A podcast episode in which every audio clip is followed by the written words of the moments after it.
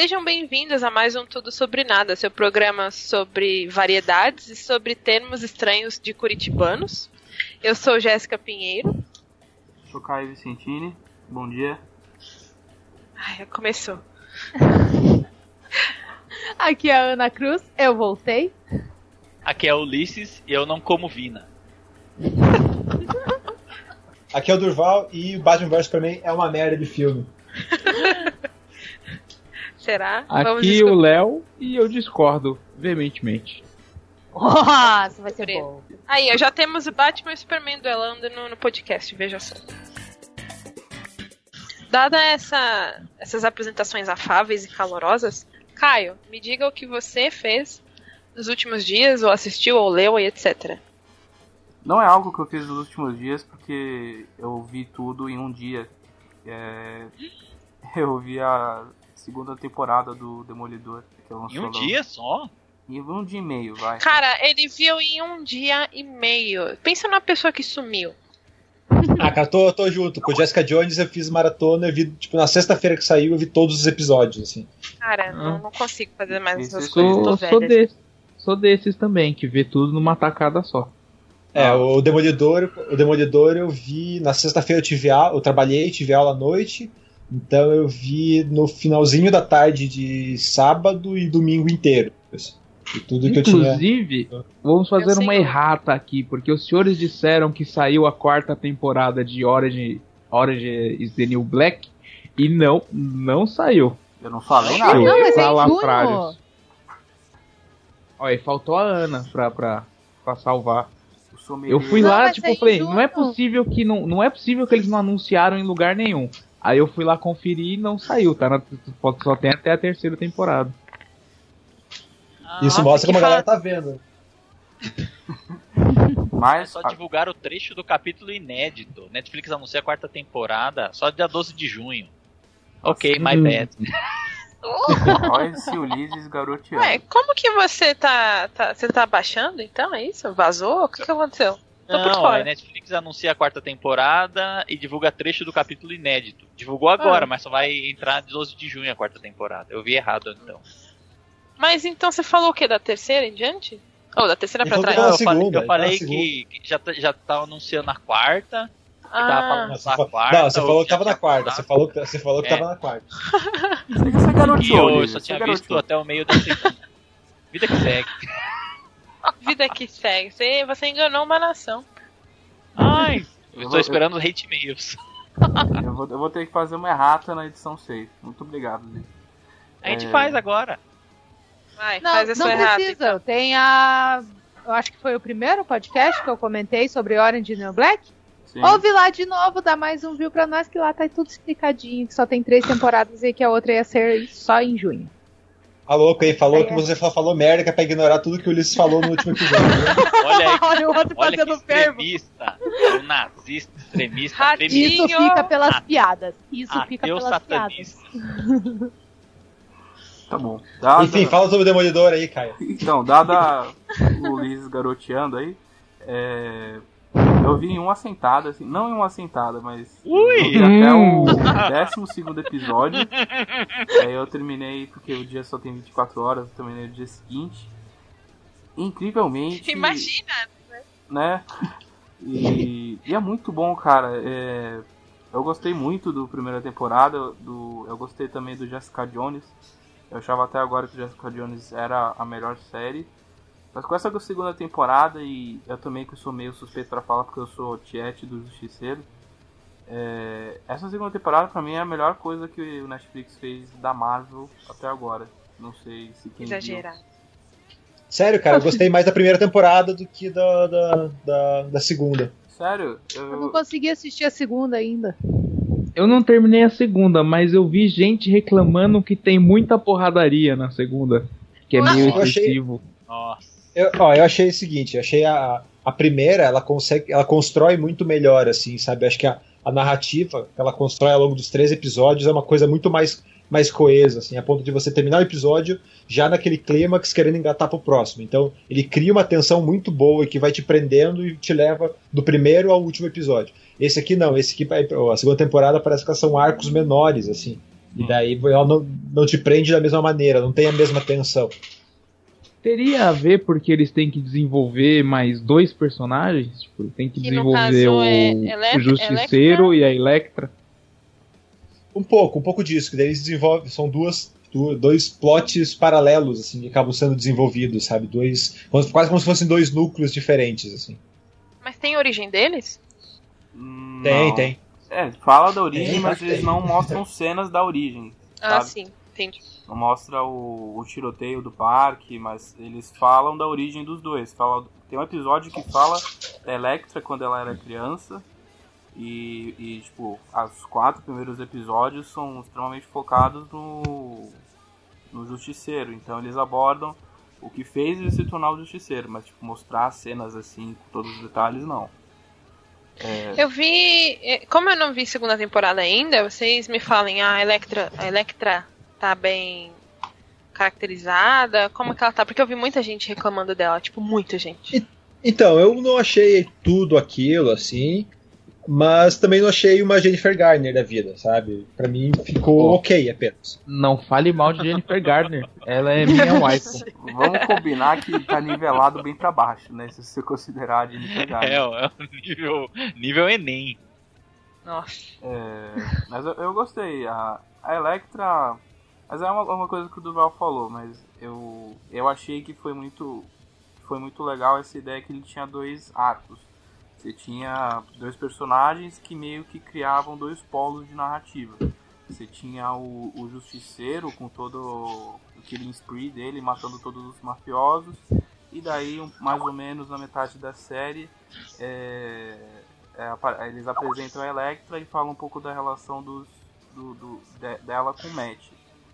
É, as, os dois polos eles meio que não se conectam então... É, a impressão, isso que eu ia falar, isso que eu ia falar. A impressão que eu tive é que são duas séries que estão é, rolando em paralelo, assim, a série do Justiceiro e a série do Demolidor. Mas, é, a pergunta de quem não assistiu é o, é o Demolidor tá legal. O Demolidor não, o Justiceiro tá legal mesmo? Tá melhor do que do que nós já tivemos? Ah, de novo, né? O nível tava muito baixo. É, você tinha o quê? Você tinha o Thomas Jane, você tinha aquele cara lá que fez o Dex. Dolph, Lan Dolph Lander. Dolph Lander. Lander. Green. Então, realmente, ele tava nivelado bem pra baixo. Não, não ah, não fala assim. Dolph Lundgren é tipo, cara, o cara já foi o Justiceiro, já foi o He-Man. Tem que dar um crédito pra ele. Nossa, hein? Só, Só como Ivan Drago. Só como Ivan Drago ele tem crédito comigo. Só filme top. Mas eu gostei bastante. Eu gostei. Eu gostei. Fica aí. Hate mails para. É que a expressão top é tão tosca. Top demais. top na balada, né? Enfim. Enfim, é, o que eu gostei do Justiceiro é algo que eu até tinha comentado. Que eles pegaram muito do arco do Garfienes que pintavam o Justiceiro não exatamente como um herói. É óbvio que eles deram uma pequena romantizada para a série para você gostar do Justiceiro, já que ele provavelmente vai ter uma série própria eventualmente. Mas eles abordam mesmo, eles abordam a, parte que ele é meio psicopata, ele é meio maluquinho da cabeça. E, eu achei muito legal isso. Eles tiraram algumas coisas das próprias HQs, cenas completamente, cenas transportaram da HQ para a série e eu acho que ficou muito legal. Eu gostei muito desse Justiceiro. Eu acho que ele sozinho já faz valer a segunda temporada. É, então, isso que eu ia falar. Então, como eu falei, são, a impressão que dá é que são duas temporadas, duas séries rolando em paralelo. E eu achei a série do Justiceiro muito melhor que a série do Demolidor. Isso que eu sou, eu sou muito fã do Demolidor, assim, eu sou, sou muito fã do, do personagem Demolidor. Mas, cara, quando entrou aquela história de ninja, entrou Electra, entrou Tentáculo, é... Que? Que? que? Oi? Entrou. É na minha mão, né? Ah, mas é, nossa, só piora que vocês estão falando aí. Como assim? Eles Então, primeira temporada, primeira temporada. Aqueles ninjas que aparecem, aquele cara que dá uma surra no Demolidor, aquele cara. Eles até chegam a citar, né? Que é uma organização e tal. É o aquele, clã do pé? Aquilo, É, mas então, o, tenta, o clã do pé é uma sátira, é uma, é uma brincadeira com Não, o tentáculo, que é o clã da mão mesmo. Tipo, em inglês é The Hand. E daí, uhum. quando. Tanto que as tartarugas ninjas, elas são fruto daquele mesmo acidente que dá origem ao Demolidor, né? O líquido que Sério? Cai, o, líquido, uh -huh, o líquido que cai no olho do Demolidor e discorre pro esgoto e dá origem às tartarugas ninja. Olha aí. Ai, que máximo! Ana descobriu um mundo agora. Não, descobri mesmo, porque eu sou muito fã da Tartaruga Ninja e eu não fazia ideia não disso. Não parece. Desculpa, tô pôster. Nossa.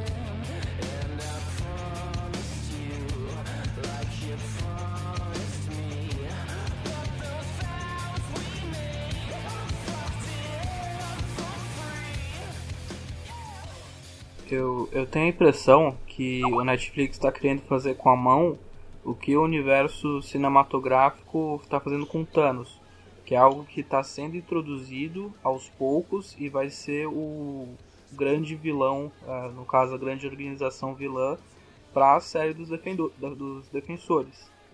Pois é, então assim, fica essa impressão. É outra coisa que, tipo assim, vamos ter que engolir, porque a gente não pode esquecer que o universo do Demolidor é o mesmo universo onde ocorreu a invasão lá em Nova York, né? É, a gente meio que esqueceu disso. Aliás, a gente meio que esqueceu, não. Eles citaram isso na primeira temporada. Ah, então até então, onde eu tem... vi da segunda, não vi nada, nada Não, a segunda citação. não tem nada. A segunda, a segunda, não tem nada disso. Assim, eles não, não citam nada do universo cinematográfico. Eles citam só as séries mesmo. É, porque, porque teoricamente na primeira temporada eles tinham aquele negócio de de situar você onde a série se passa, né? Tipo, eles citam o acidente de Nova York, com todo o negócio dos Vingadores. O próprio Ben Urich, na primeira temporada, foi ele quem escreveu a matéria sobre o, a, a, invasão de Nova York, daí às vezes... E talvez porque tinha a ver com o plot, né, que o rei do crime estava envolvido da, na questão da reconstrução tal. Exato, é algo... É, não só questão, e não só a questão do plot, assim, sabe, também tem a necessidade... É, você tem que fazer a necessidade, tem a necessidade de fazer esse link, porque era a primeira investida da Marvel na Netflix, então ele precisa, ainda dependia um pouco dessa muleta. Agora, bem ou mal, o universo da, o universo da Marvel na Netflix, nas séries, já está já tá pavimentado, assim. Então a série será Demolidor que... já consegue, já consegue caminhar com os próprios pés. Isso que eu ia questionar, será que ele vai começar a trilhar um caminho próprio? Já tá trilhando, né? Mas assim, abandonar completamente o universo cinematográfico? É, então, eu acho que ele vai seguir uma, uma, uma, uma lógica parecida do que o próprio Agents of Shield faz, assim. Que é. Não é tão, depend, não é tão dependente assim do, do universo cinematográfico, mas os, os grandes eventos ali ainda vão afetar de uma forma ou de outra, sabe? É, porque é uma série meio mais urbana, né? Então nem tudo que acontece no universo dos Vingadores afeta Nova York. Então é, uma, é um é. escopo muito menor. É, tanto o Jessica Jones quanto o Demolidor se passam no bairro de Hell's Kitchen, basicamente. Sim. Assim, eu acredito que uma hora eles vão ter que se curvar, vão ter que fazer um crossover disso, assim. Eu acho que vai chegar um momento em que as pessoas vão cobrar ou que seja uma intervenção desses heróis urbanos no universo cinematográfico. Não, não, isso não vai acontecer. Ou que seja, acontecer. ou que seja Será? o contrário. Alguma não, intervenção, alguma intervenção não. grande. Mas eu digo pro futuro. Eu digo por enquanto sim, eles sim. dizem que não estão no plano. Mas eu acho que um, um momento vai ser cobrado isso. Não, tem coisa contratual tem coisa contratual ali, tipo, pode ver que na série, na, na, primeira temporada Demolidor, na série da Jessica Jones, eles nunca citam os nomes dos personagens, eles nunca falam o Hulk, o Capitão América, eles sempre falam o homem, o, o grandão verde, o homem na armadura, sabe? Então tem questão contratual ali, que parece bobagem, mas que vai com certeza impede que apareça um personagem da, da do cinema na TV, por exemplo. Sabe? Cara, no Ages of Shield, que é, é, é diretamente, tipo, é spin-off não, não apareceu um personagem grande no, na TV. Sabe? Apareceu no máximo Samuel Jackson, que é arroz de festa. Sim, e, e também tem uma questão mais burocrática que algumas pessoas não sabem, é que quem tem o pessoal da Marvel TV, que é o Jeff Loeb, que daí ele controla tanto Agents of S.H.I.E.L.D., da, dos canais da, ABC, da ABC, quanto o, o, o, pessoal do Netflix. E você tem o Kevin Feige, que é quem cuida do universo cinematográfico. Então, teoricamente, não é a mesma coisa, apesar deles dividirem o mesmo universo, se passarem no mesmo lugar, é, são departamentos diferentes que eles têm que conversar entre si para fazer esse tipo de crossover. Então você fazer algo ma massivo, por exemplo, no Vingadores é, Infinite War, é algo que vai ser bem complicado e muito provavelmente não vai acontecer, ou não do jeito que a gente espera. É, sem contar que também é questão de público, sabe? Você bota, imagina, vai, vai rolar aí o, o, o Guerra Infinita e você coloca os personagens, os defensores ali para lutar junto. É, o universo cinematográfico da Marvel é muito para família, assim. Então vai a, vai levar, você vai com teu, teu priminho, com teu filhinho no cinema e aparece aqueles personagens que não são dos, dos, dos Vingadores tradicionais e, ah, de onde que eles são? Ah, são do Netflix. Ah, meus filho, minha filha gostou dessa série da Jessica Jones, dessa, mini, dessa moça aqui. Vamos ver qual é. Vou botar ela pra ver. Cara, porra, o público é completamente diferente, sabe? É uma trepação direto, a série do Demolidor é muito violenta. É, então, tipo, é são públicos que, muito diferentes. É, é, que soaria... questão de pra questão de merchandising, pra questão de marketing, cara, a Marvel, a Marvel, a Disney não vai deixar você unificar isso. Sabe? Isso soaria muito estranho, né? Porque você tem heróis fodásticos, semideuses e etc. Que lutam contra ameaças intergalácticas e tudo mais. Que tem um nível de violência, assim, vamos dizer, infantil. Enquanto você tem uns heróis bucha, meia boca, assim, que extrapolam a violência contra humanos e etc. Né? Tipo, é Sim. um contraste muito esquisito. Tem uma dúvida. Pode falar. Será que esses filmes e seriados estão aumentando as vendas de comics? Do seria do, do, das revistas serializadas de comics de super-herói? Eu não diria que eles aumentam, mas os quadrinhos agora estão seguindo o que os filmes fazem, às vezes em questão de história e às vezes em questão de visual. Por exemplo, o Demolidor ele era bem mais light entre os anos 2010 até 2013. Agora que tá. Não, não, do... é, é, a, a, série do, do Mark Wade, se diz, né? Acho que é 2011. 2011 até agora, aí 2014, 2015. Exato. Eu é. acho que deve aumentar sim, senão a Marvel não tinha acabado com o Quarteto Fantástico, né? Aí é outra treta, aí é outra treta, aí é outra treta. Tem a questão da Fox e também porque o Quarteto Fantástico é. não, não tá fazendo aquele sucesso que fazia antigamente. Mas, por exemplo, eles não largaram os X-Men. E os, os, filmes não ajudam também, né? Ah, é. mas também é tudo questão de roteiro. Os personagens são ótimos. É tudo questão de roteiro. Não, a treta do Quarteto Fantástico é, é, é briga com a Fox. Tem nada a ver com o, cine, com o desempenho dos filmes. Sim. Não, mas então, deve. Eu, quando ele fala que influencia a venda, com certeza deve influenciar, porque a Marvel, Disney, diz a lenda que ela optou por cancelar e desmembrar lá o, o Quarteto Fantástico em função dos quadrinhos servirem também como uma forma de promover o filme, né? É, você tem casos que dá certo a promoção, tipo nos quadrinhos. É, nunca na história você ia pensar que existem cinco revistas do Guardiões da Galáxia. E uma das mais Nossa. vendidas atualmente é a do Rocket Raccoon. É, tem vezes que dá certo e tem vezes que também não dá certo. É, eu não consigo me lembrar de nenhuma. De, ah, o Homem-Formiga, por exemplo, que foi lançado junto com, com o filme, não tá vendendo tanto assim. Então você tem casos e casos é, que dá certo. Então eu não sei dizer se afeta tanto assim. Mas os quadrinhos sim, eles seguem, pelo menos em questão visual, ou em questão de teor, o que o universo cinematográfico da TV faz. Demolidor, por exemplo, está muito mais dark agora, porque ele está seguindo o teor e o visual do seriado.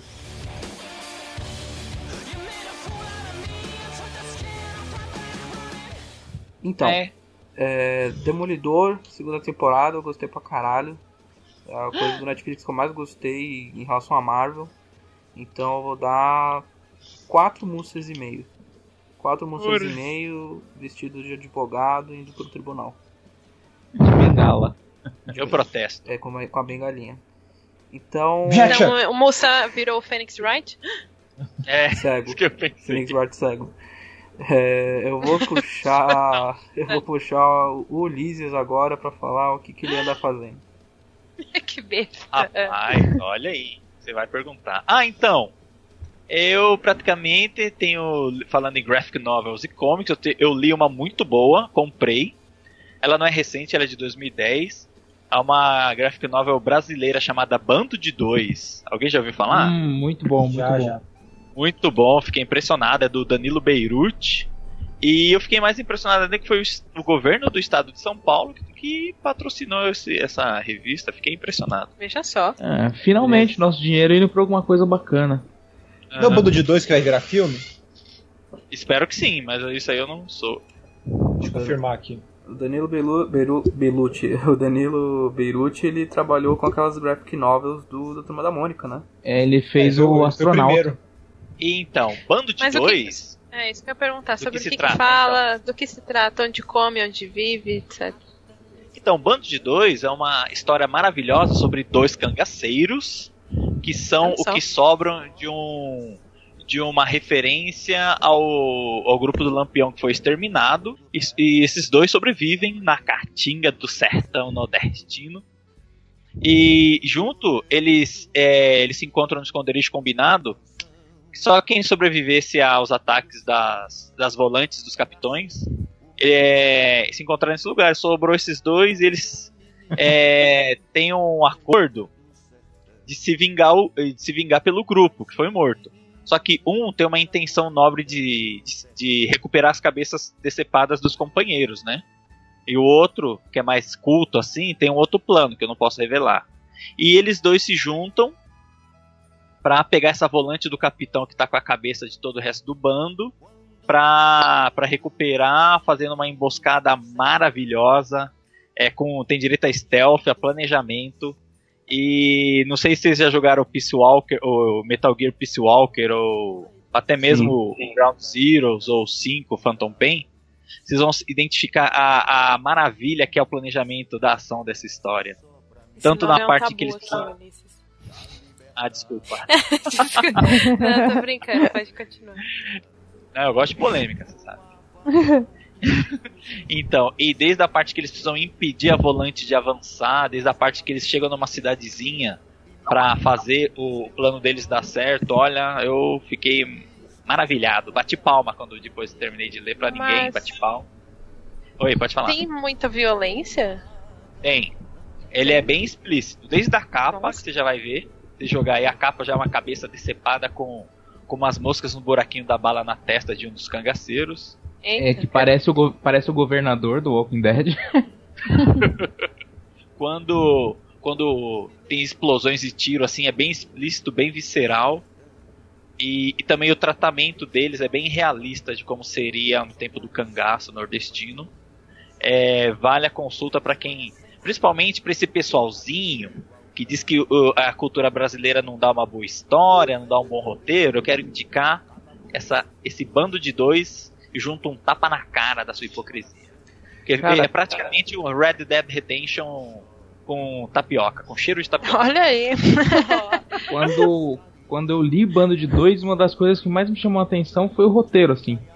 Na isso. hora eu comentei com, com um amigo meu, falei, cara, isso tem uma puta cara de filme. Isso renderia um filme muito fácil, muito de boa. Uma, uma série, um filme, um game, uma uhum. DLC brasileira do, do Red Dead Redemption com o personagem aí, do Trajes Fatais. Maneiro. Olha aí. Essa é a redenção do, do, do morto vermelho. a redenção do cabra morto vermelho. Nossa, agora que eu entendi. Ah, meu Deus. Ah, olha o delay, o delay no cognitivo. Mas... Então, eu recomendo Bando de Dois para todo mundo que gosta de quadrinhos, para quem não gosta também, principalmente para quem tem preconceito com a cultura brasileira. Eu, eu, gosto muito de você ter falado dessa HQ porque é, quando você fala de, da indústria nacional de quadrinhos, você lembra ou, dessa, ou do, dessas pessoas que fazem charges para jornal, ou do Maurício de Souza que faz Turma da Mônica, ou, ou o Ziraldo que faz Menino Maluquinho. Você não tem muita. nem muita HQ que explora esse, essa coisa do cangaço e tudo mais. E nenhuma HQ é mais adulta, né? Que tem violência, morte, essas coisas. Você não vê muito isso no, nos quadrinhos nacionais. Acho que você não é... vê Herol, né? então, e esse é bem questão de marketing mesmo, porque tem bastante história nacional. Eu compro bastante graphic novel brasileira.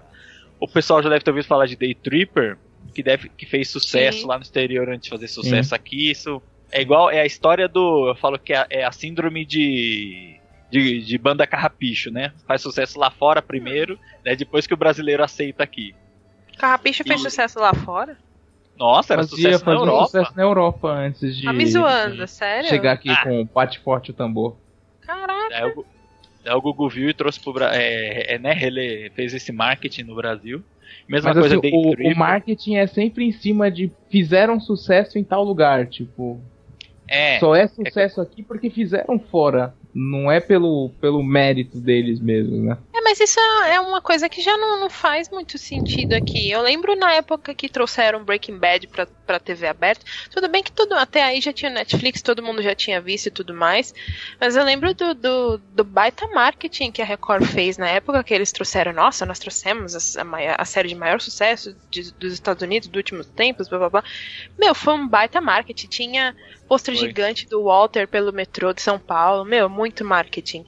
E tinha vídeo viral na internet e tudo mais, de, de cenas de dublagem.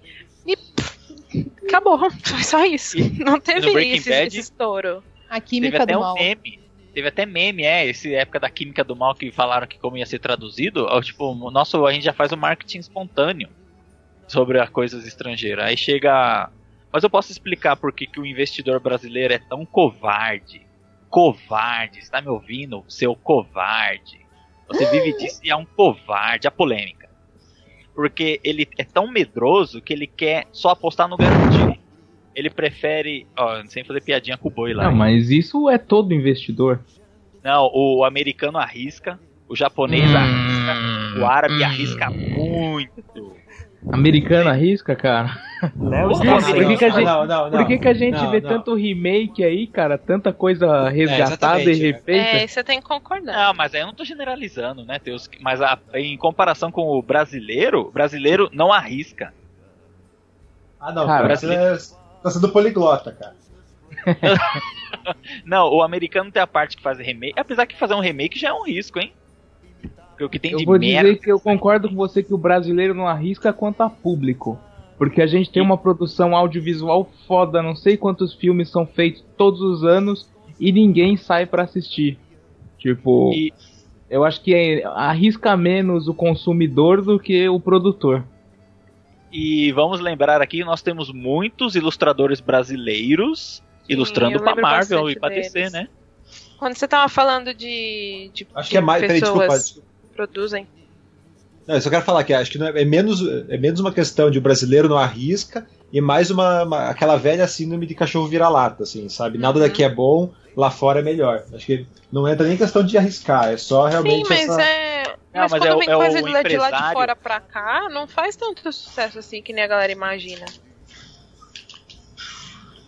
Por exemplo, é, teve a Panini tava publicando aqueles graphic novel do Maurício de Souza, né?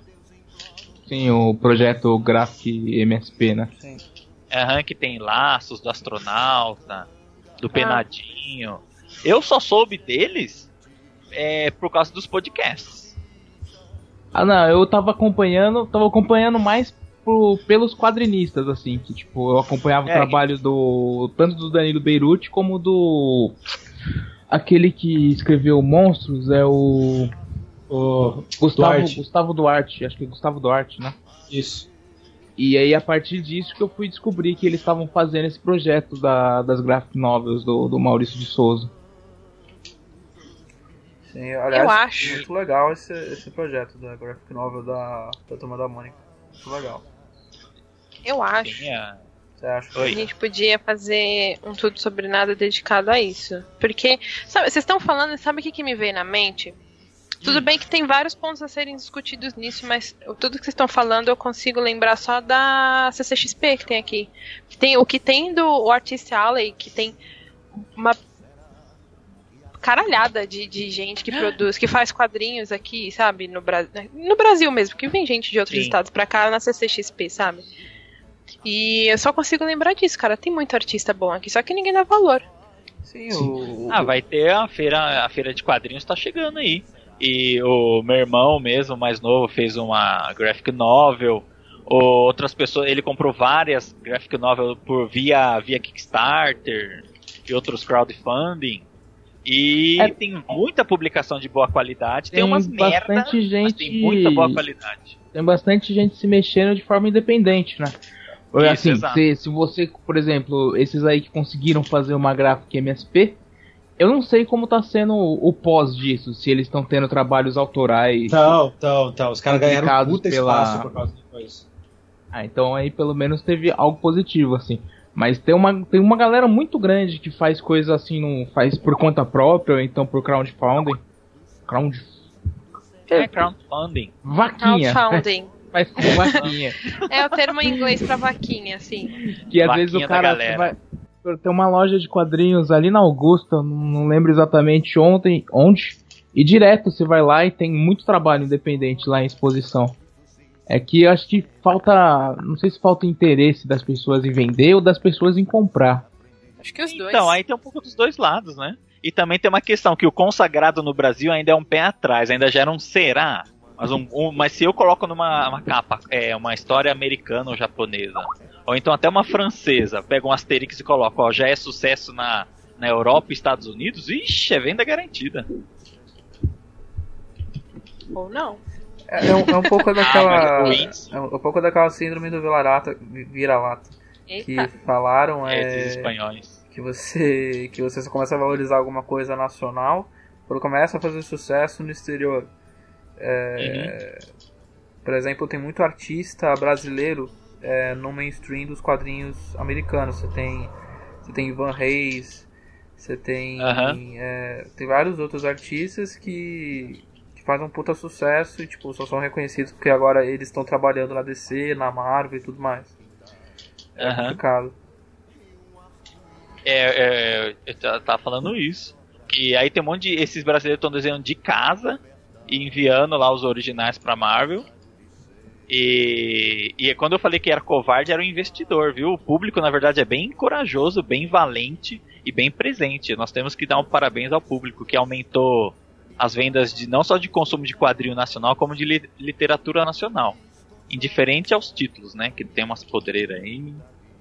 Mas de certa forma aumentou a leitura já é um começo. Eu sou a favor de. Leiam qualquer coisa, comecem lendo qualquer coisa. Folhetinho da igreja. Qualquer coisa, gente. Comecem Frasco lendo. de shampoo frasco de shampoo, é, deixa o iPhone quando O importante cagar, é ler, né? Lê, começa lendo, porque já gera um senso crítico, uma análise, um gostei ou não gostei. Esse é meu recado, eu vou dar cinco moças que eu não tenho que falar mal de bando de dois. Até Carai. pensei em criar alguma coisa para falar mal, falar que é muito curto, falar que é muito, sei lá, mas não tenho. E é preto e branco, eu adoro essa arte preto e branca. Não é, tenho. É, mas deixa eu te perguntar, Ulisses, a essa produção que você leu, esse, esse hum. bando de dois, ele também foi feito, assim, por crowdfunding ou alguma coisa, ou, ou não?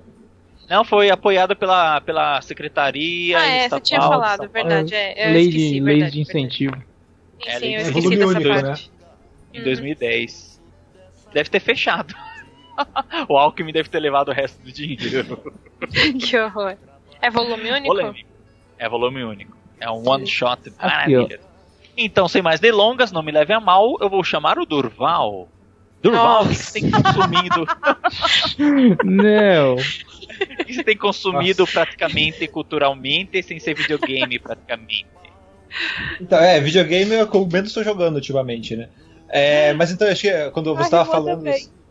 Você citando sobre cultura, cultura nordestina, essa pluralidade da cultura brasileira, me lembrou uma outra coisa que eu comecei a assistir aí há, há pouco tempo e começou, me chamou muita atenção, por mais é, muita gente torce o nariz, que é novela, né, cara? Tipo, estreou a nova novela das Velho Chico, você tá vendo? Velho Chico. Tô, tô, assistindo o Velho Chico e, cara, e que novela foda, cara. Que Caralho. novela foda. Pelo menos essa pelo menos essa, essa é, é dividida em fase, né? Ela é um, hum. É, ela é literalmente um rei do gado nordestino, assim, sabe? Sério? Ah, meu coração. Sério, ah. sério.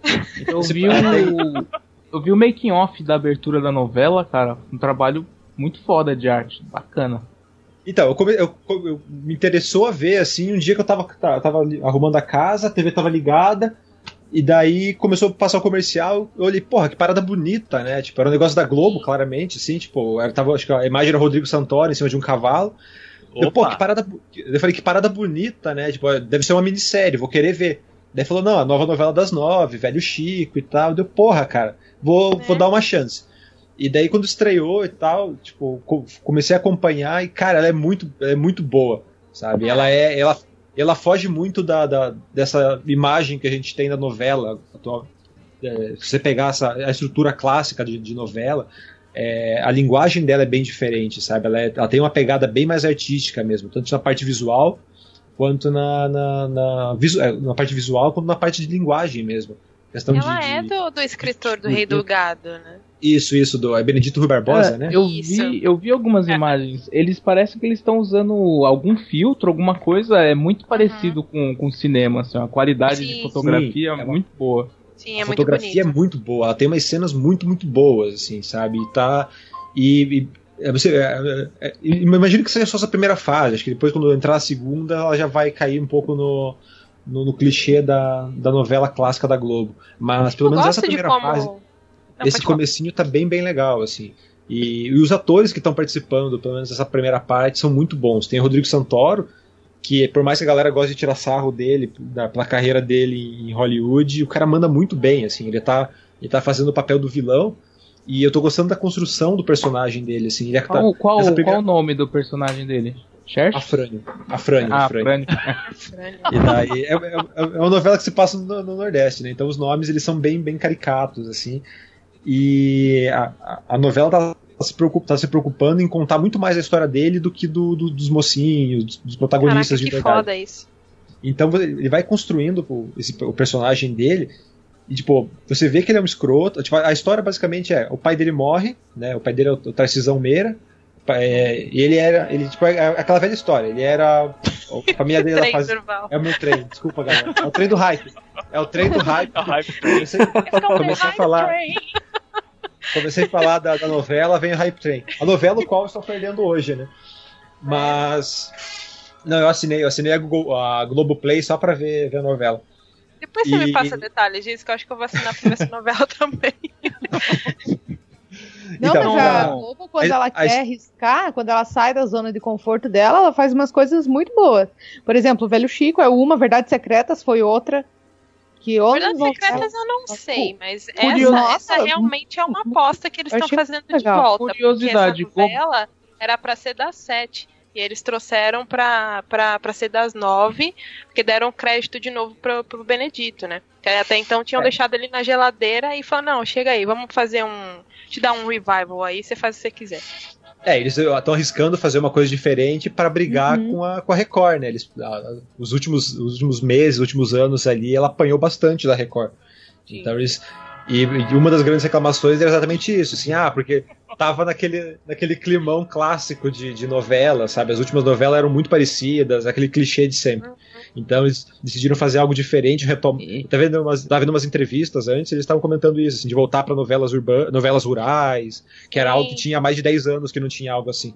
Acho que até mais, porque a Apanhar. última que teve um núcleo assim fora de, de Brasil até, núcleo, fora de núcleo Leblon, né, que era todas as últimas novelas foram isso. Foi Terra ah, Nostra, meu. Terra Nostra Não, acho que não foi Terra Nostra. Não, Esperança. Não, acho que não. É, Esperança? Esperança? Nossa, é, eu acho cara. que Esperança foi depois. Sim, é muito antiga. É muito tempo, mais de 10 anos. É muito mais.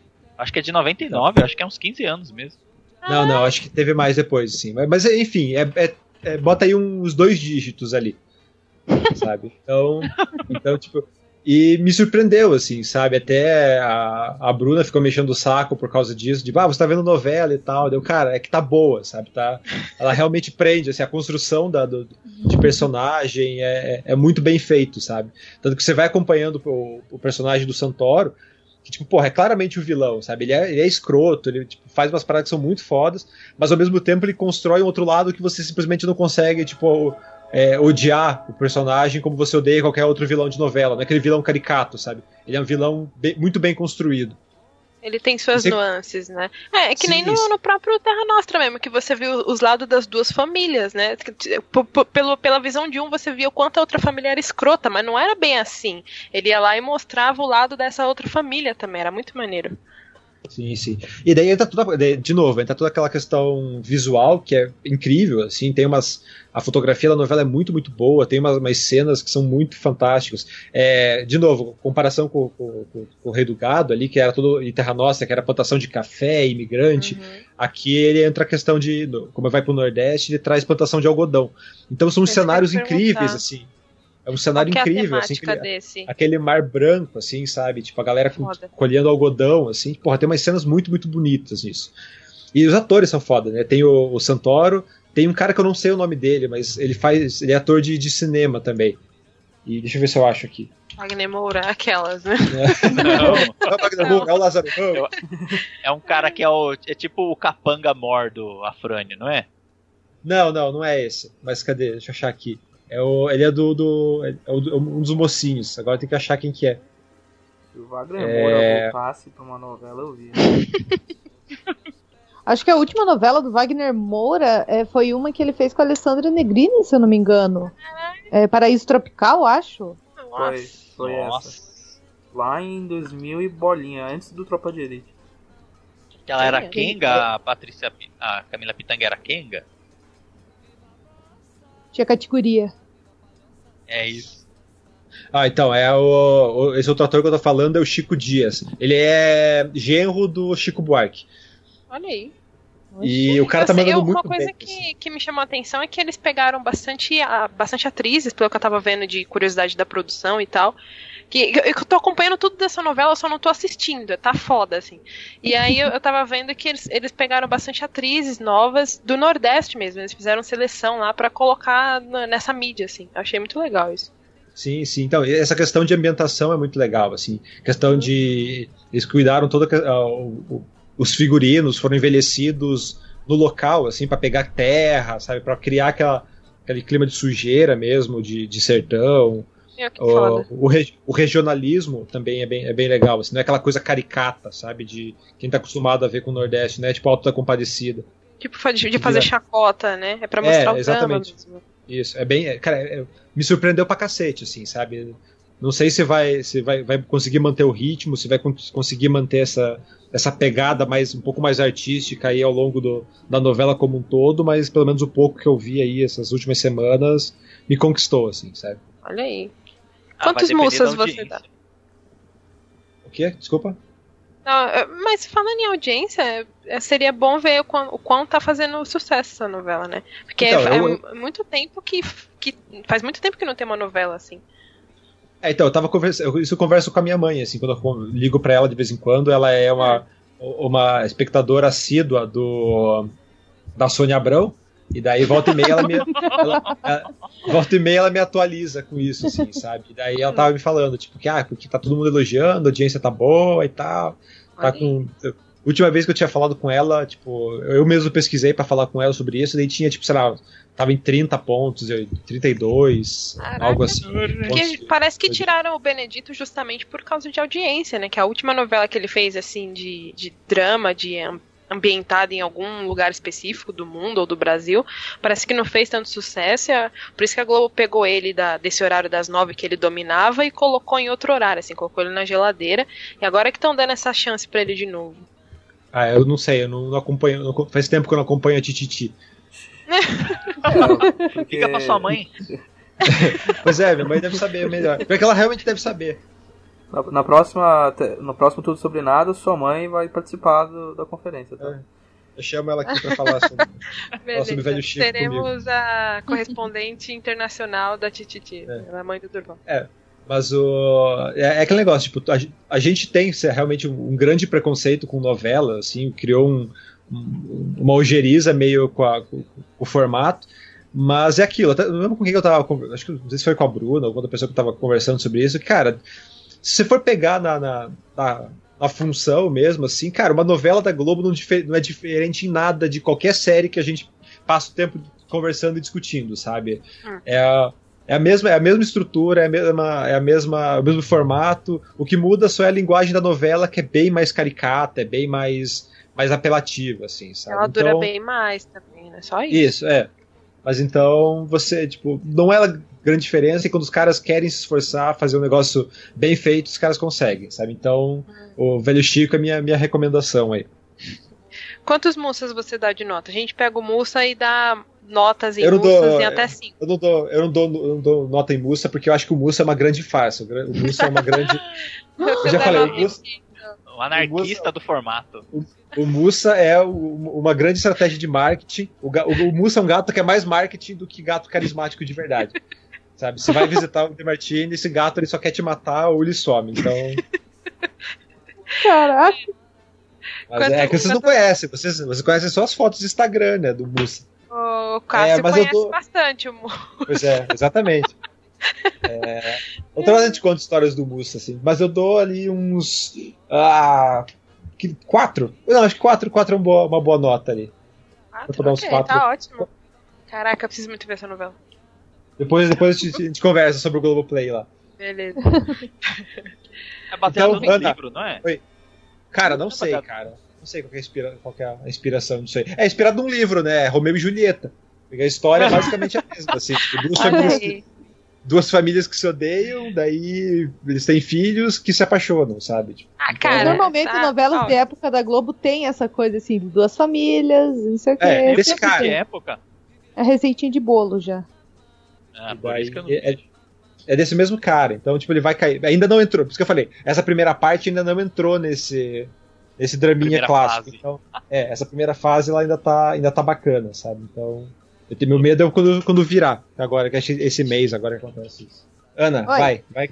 Toma, toma que, a, que, a, que o pepino é teu.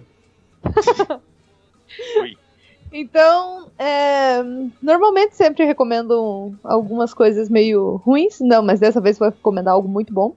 Sharknado é um... 2. Hã? Como é que é? Director's Cut. não. Sharknado 5. Caralho, Ana. Não, tava, o 4 no... tá vindo. Quando o 4 chegar, eu acho que é lançado esse ano, daí eu comento ele. Ah, a moda agora é crossover, vai ser Sharknado versus Godzilla. Ah, já tem, coisa. já tem, já tem esses crossovers da, da sci-fi. Já. Já tem? Já, tem. já. Caralho, tem um que é. Eu tava no é, agora não lembro, é Octopus. É, Shark Mega Octopus. Mega, é. E contra, isso, contra a Mega alguma coisa, que é um robô versus um tubarão, metade tubarão, Mega metade. Man. É o RoboShark, Mega né? Man. o RoboShark, eu, eu, vi, eu vi na PSN hoje, RoboShark, deram um robô todo metálico saindo de um prédio. Eu falei, caralho, a Ana vai Meu gostar Deus. dessa porra. Ai, mano. Eu tenho sério problema com filmes de tubarão, eu assisto todos. Percebe-se. Existe um, ni existe um nicho filmes de tubarão? Existe a Ana! Existe a Ana, até, até então eu só tinha assistido a série Tubarão e, tipo assim, o primeiro é bom, o resto. Não, isso. Ana, qual é a sua contribuição? Não, mas então. É, vamos lá. É o anime Monster. Olha, ali, olha a Ana falando de anime, veja só. Eu gosto de anime, eu adoro anime. É só o taquinha, vai, fala aí. Não, não sou otaku. Porque eu não me visto de anime, porque o único cosplay que eu poderia fazer de anime seria o Majin Buu. Mas, Mas esse, esse Naruto aí é sobre o quê? Do que, que é isso? Então, Naruto é de um ninja. Brincadeira. Não, é. Essa, o anime se passa em, na verdade, na década de 80, né? A primeira fase, eu na Alemanha. Bem, não, mas é muito legal mesmo. Eu não tenho do caralho. Monster é do caralho. É pra, é pra, calar a boca de quem, de quem é hater de anime. Olha aí a polêmica. continue, Ana, continue. Então, aí assim, a primeira fase ele se passa na Alemanha, na década de 80. E aí é, tudo. Ele se é o foco central, né, o protagonista é o Kenzo Tenma. Que ele é um cirurgião, ele é muito bom, assim, ele é japonês, né? Vai para a Alemanha, tudo. Ele é um dos melhores cirurgiões que tem, assim, no país inteiro. Só que ele sempre é chamado só para tratar de pessoas importantes. É, presidente, prefeito, tudo, só gente importante. Artista. E, assim, e tudo começa quando uma mulher, eu acho que é da Turquia, não lembro muito bem de onde é, que ela é. Assim, é uma, é uma ela é muçulmana. Turca. Aí ela briga, ela briga com o Tenma, tudo, e fala que ele foi o culpado pro marido dela Não ter morrido. Tema. Porque no mesmo dia em que o marido dessa mulher morreu, ele é, tinha um prefeito, eu acho, é um, um político um... que também é. tinha é, tava doente também. Aí os dois precisavam da cirurgia e falaram: não, você vai cuidar do importante e deixa ele né, com qualquer. E aí que começa assim tudo, e ele começa a rever até os próprios conceitos dele. Tanto que é, tem um massacre bem terrível, assim, que no, no qual, assim, os únicos sobreviventes são um casal de gêmeos. Eles têm nove anos, que é a Nina, a Ana e. Me achará? E o Johan. Maldito e nessa Johan. Mesma no... E essa, nessa mesma noite, um político também fica doente e precisa de uma cirurgia. Aí falaram, não, Tema, deixa, deixa aquele, o Johan, né, que era o que tinha estado, que estava no estado mais grave, deixa ele de lado e trata do político. E aí foi aí que ele mudou assim o conceito. Não, não vou, eu vou cuidar do menino, não sei o que. Cuidou, tanto que o político foi para mão de outro cirurgião e acabou fazendo caca. Então assim, e aí tudo começa a dar errado na vida dele. A, a noiva dele termina com ele, ele perde a promoção, é, tudo começa a dar errado. E essa, assim, é basicamente assim, é a primeira fase. O que é bom é quando vira pra segunda. Que daí passa nove anos depois. Aí entra o Antônio Fagundes, se apaixona pela família rival. Não, aí entra o Kaique Brito. Entra o Kaique Brito, que ele é filho. Enfim, deixa eu falar. Ai, queria ter falado. Ah, eu assistia Beijo do Vampiro? Monster era, é ótimo. Ah, Nossa, mas, mas eu não julgo ninguém. Eu adoro Tereza, novela mexicana da SBT que tá acabando. Tereza. Tereza, maravilhoso. Ah, próximo TSN é... eu vou comentar sobre ela. Eu gostava da Luz Clarita. Oh boy. Não, você já vê a foto dessa vocês Tereza. Estão andando por... É. Vocês estão andando por caminhos obscuros, não sei o que vocês estão falando. então. Voltando para o Monster, né? Que Tereza fica pro próximo. Hum. É... Ok. Onde é que eu parei? Você parou ah, tá. em Düsseldorf, na Alemanha, oito, nove anos depois. Isso. E aí, né, tá lá, o doutor de repente começa a acontecer um monte de assassinatos. Mas todas as pessoas que foram assassinadas, de alguma forma, ou interferiram no caminho do tema, ou era alguma coisa para ele conseguir algo. Todos assim tinham alguma ligação com ele. Aí começam a suspeitar dele e a única opção que ele tem, assim, por. É, tipo, ele foge, assim, mas ele tem um reencontro com um dos gêmeos, o Johan. E o Johan fala assim: Não, eu matei os caras pra, por forma de agradecimento por você ter salvo minha vida. E aí o que vai passando, assim, você descobre tudo que. O que quem é esse Johan? Tipo, o Tenma também, ele tem uma transformação muito bacana. Como eu falei, não assisti tudo, porque são 74 episódios e o que me falta é tempo. Então, assim, eu, pelo pouco que eu, né, pelo que eu, os episódios que eu assisti, assim, o Johan, é, ele é muito mais filha da puta do que aparenta ser.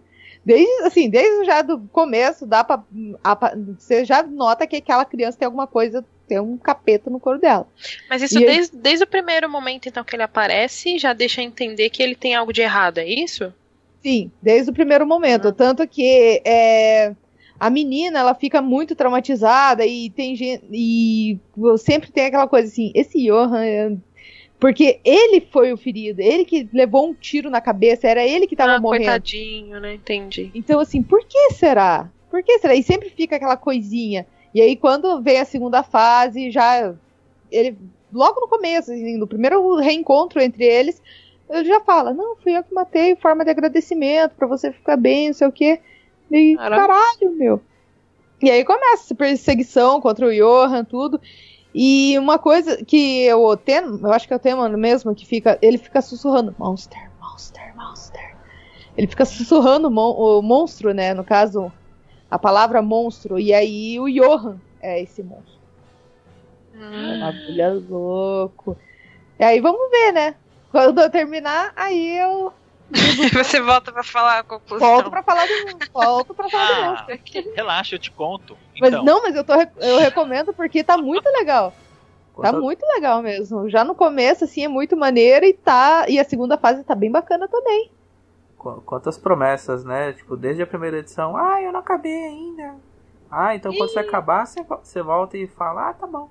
Mas sim, eu quero que as pessoas também leiam daí pra gente ir comentando bonitinho. Olha que tática pois é. bonitinha. É. O Monstro eu comecei a ler. O Monstro eu comecei a ler quando a. Seu nome, a Conrad publicou por aqui. Uhum. E como tudo que era Conrad publicava, eles pararam na metade, né? Daí eu parei de ler Eu comecei Exato. a comprar a que a Panini relançou. E daí eu não li mais, assim, eu, não, eu completei a coleção, eu tô com todos, mas eu não tive tempo ainda para ler. Ah, já acabou então, o relançamento da já. Panini. O ah, mangá, tá. já, eu acho que o anime também já acabou, porque o, depois o, o Naoki Urasawa, que é o autor, ele já fez duas obras fechadas depois de Monster. Não, mas já acabou e tanto que tem toda ela no YouTube. Olha aí. Nossa. É por isso que é, só o último episódio. Oi? Nossa, não vai entender nada. Né, que o, o, problema com anime é essa coisa de muito muito grande, né? Quantos episódios são a série toda? 74. Mas o hum. Monster, ele é um anime antigo, né? Porque os novos, os, os animes mais recentes, eles estão com um formato bem mais pocket, assim. Enxuto. Se eu não me engano, é de 94? Caralho, 94? Ah, é tão é antigo assim. Antigo, antigo, se eu não me engano. Eu sabia que era antigo, mas não tanto. pelo vacilo. É bom que os traços devem ser bons, né? Porque estão falando que os animes ultimamente têm uns traços bem porquinhos, né? Bom, o traço do Naoki não mudou muito a partir. É de 94 mesmo, Monster. Não mudou muito o traço dele. O problema é o traço dos desenhistas do, da série animada, né? Mas o, o eu recomendo manga, os mangás do Naoki Urasawa. O mangá é... tem quantos volumes do Monster? É, são 20, 18. eu acho. 18? Deixa é 18, eu acho. 18 ou 20. Aqui na prateleira. Mas ninguém aqui, ninguém aqui viu o mangá. Fala aí tu. Eu Mas li ninguém aqui assistiu o mangá e viu o anime. Os dois. É, são 18. Ah, e viu o anime. 18. Não, é, assisti, ninguém aqui você, viu você tanto... Pode assistir, você pode assistir ah, 18 eu... mangás ou ler 72 episódios. 72 episódios. Não, o que eu quis dizer é assim, alguém daqui que já assistiu tudo e leu o mangá? Não, eu só vi o mangá. Ah, tá. Durval também não ah. leu tudo, né? É. Não, nem li nem assisti nada. Eu queria ver o quão é diferente. Ah, deve ser suavizado. Porque a trama do mangá, além de ser bem adulta, é bem complicada. Porque entra. Primeiro que o. Tudo que o Naoki Urasawa faz já tem uma referência ao Osamu Tezuka. O Dr. Tenma já é referência ao Dr. Tenma que foda! Você tá me zoando, sério isso? Ixi.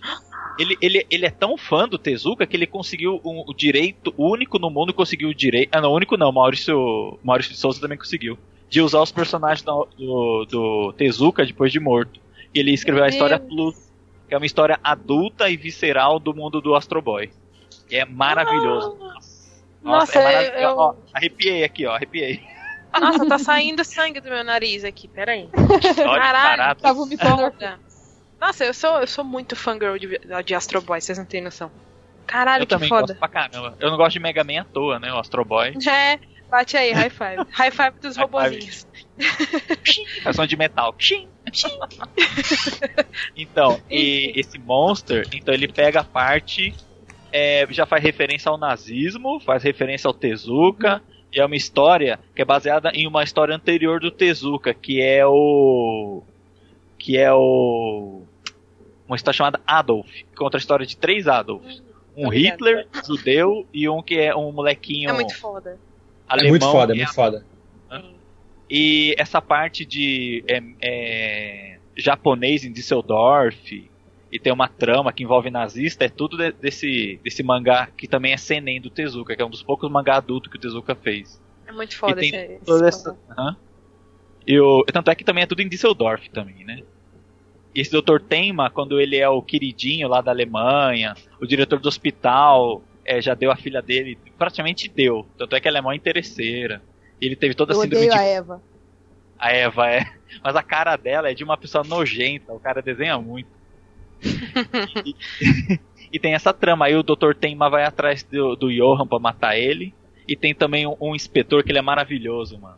Ele, a cara Sim, dele, ca... é que a família, a família, dele abandona ele porque ele Caralho. só se dedica ao trabalho. E ele fica indiferente. E, e, tudo que as pessoas falam, ele memoriza, tipo, teclando no ar, assim, ó. É, cara, desde então, tô, volta e meia eu, eu, eu, eu, peguei um pouco desse cacuete, assim, sabe? Eu tenho que memorizar alguma coisa, eu fico digitandinho no ar, no ar assim. Eu recomendo Monster. Eu não vou dar muça porque essa aqui é o review da Ana. eu daria 5. Mas nós recomendamos fortemente Astro Boy e Adolf, né? Porra, é muito foda essas obras. Recomendo. E acho que ainda, ainda entrando no, no, no, Monster, tem a outra obra do, Do, sempre esqueci, esqueci o sobrenome do filho da puta. Mas Não, o 20th Century Boys, né? É isso. que Ah, pode crer. É, eu tô com os live actions aqui. Alguém já viu? Ah, Não. é. Você já viu, Ulisses? Não, mas eu tenho uma certa repulsa. É, então, eu vou ver os live primeiro. Igual vamos fazer um filme live action do, do Fullmetal Alchemist. Fullmetal Alchemist. É, é, é, é, Também tô nos pés. Tô com cinco pés atrás. não tem como ser pior do que Dragon Ball. A galera critica a americanização, a versão live action dessas paradas, mas as versões live action, mesmo orientais, não é são todas que se salvam, não. Eu Sim, Nossa, Samurai, o Samurai X é legal. Acho, é? agora, agora Death foi a maior decepção da minha vida, assim. O primeiro Samurai X, é bem... Dizer, né? O Yataman é bem parecido com a série, mas a série é bem infantil, então. Vocês conhecem Yataman? Eu conheço. Então, saiu live action, que é bem parecido com o anime da década de 70. Eu assisti o Gatchaman. O Gatchaman também é legal. É, eu só gosto desses personagens no Tatsunoko vs Capcom mesmo. Aí você vai Sim. atrás e você é. fica triste. Mas é, o anime é... antigo principalmente, né? É, esse Gatchaman é, foi live action ou foi 3D? 2D. Foi live action. Foi live ah, action. Live action? o Gatchaman ah. saiu live action. Ainda bem que eu não soube. eu gosto de ficar triste. Não sei vocês, mas eu odeio ficar triste. Oh, mas o Yatterman é, um, é uma das referências que eu uso quando eu vou falar de live action também. É, bem parecido. Uhum. Sim. Enfim, Ana. Ana! Depois que a gente roubou aí o seu review. É, desculpa. Não, mas é bom pra a galera conhecer também, né? Eu entrei agora no Monster, não sabia toda essa ligação assim. Viu? Aí, ó. Todo mundo ah, o review da Ana, um né? Ajuda a Ana, olha